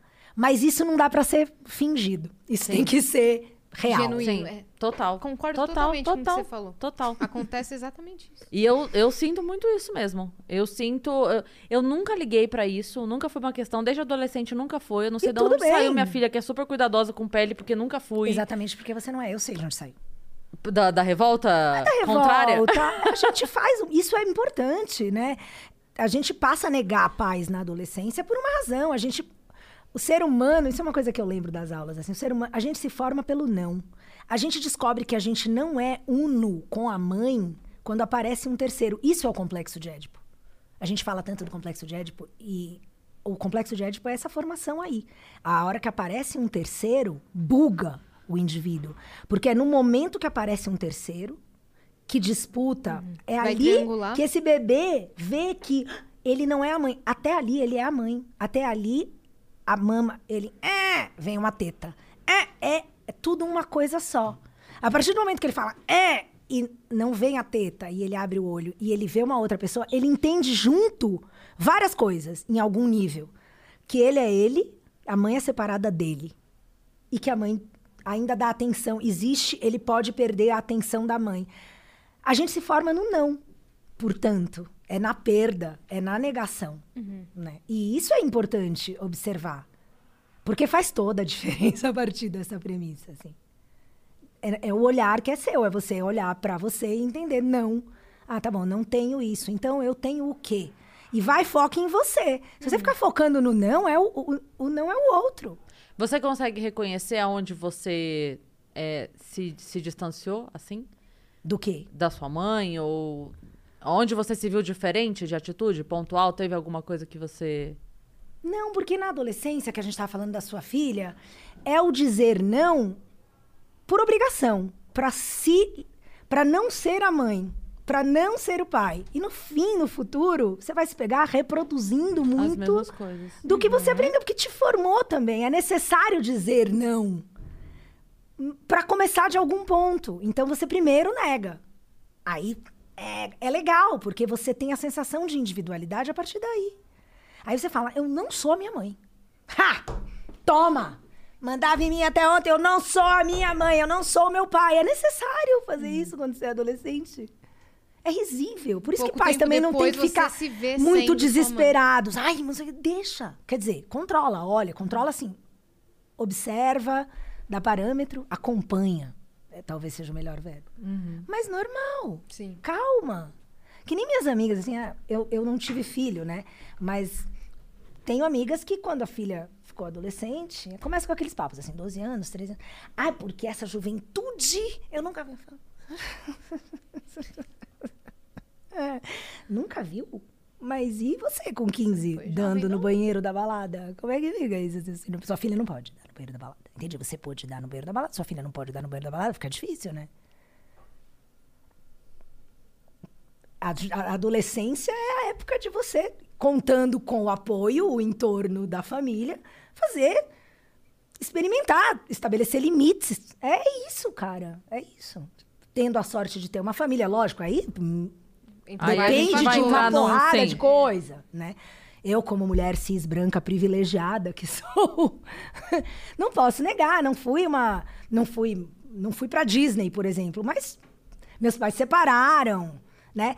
Tive questões na, na relação dos meus pais que, querendo ou não, óbvio, não foi intenção, eles nunca imaginaram isso e tal, mas em função disso, é formativo. Então, a partir dali, muito do meu aprendizado sobre amor aconteceu enquanto eu não podia raciocinar.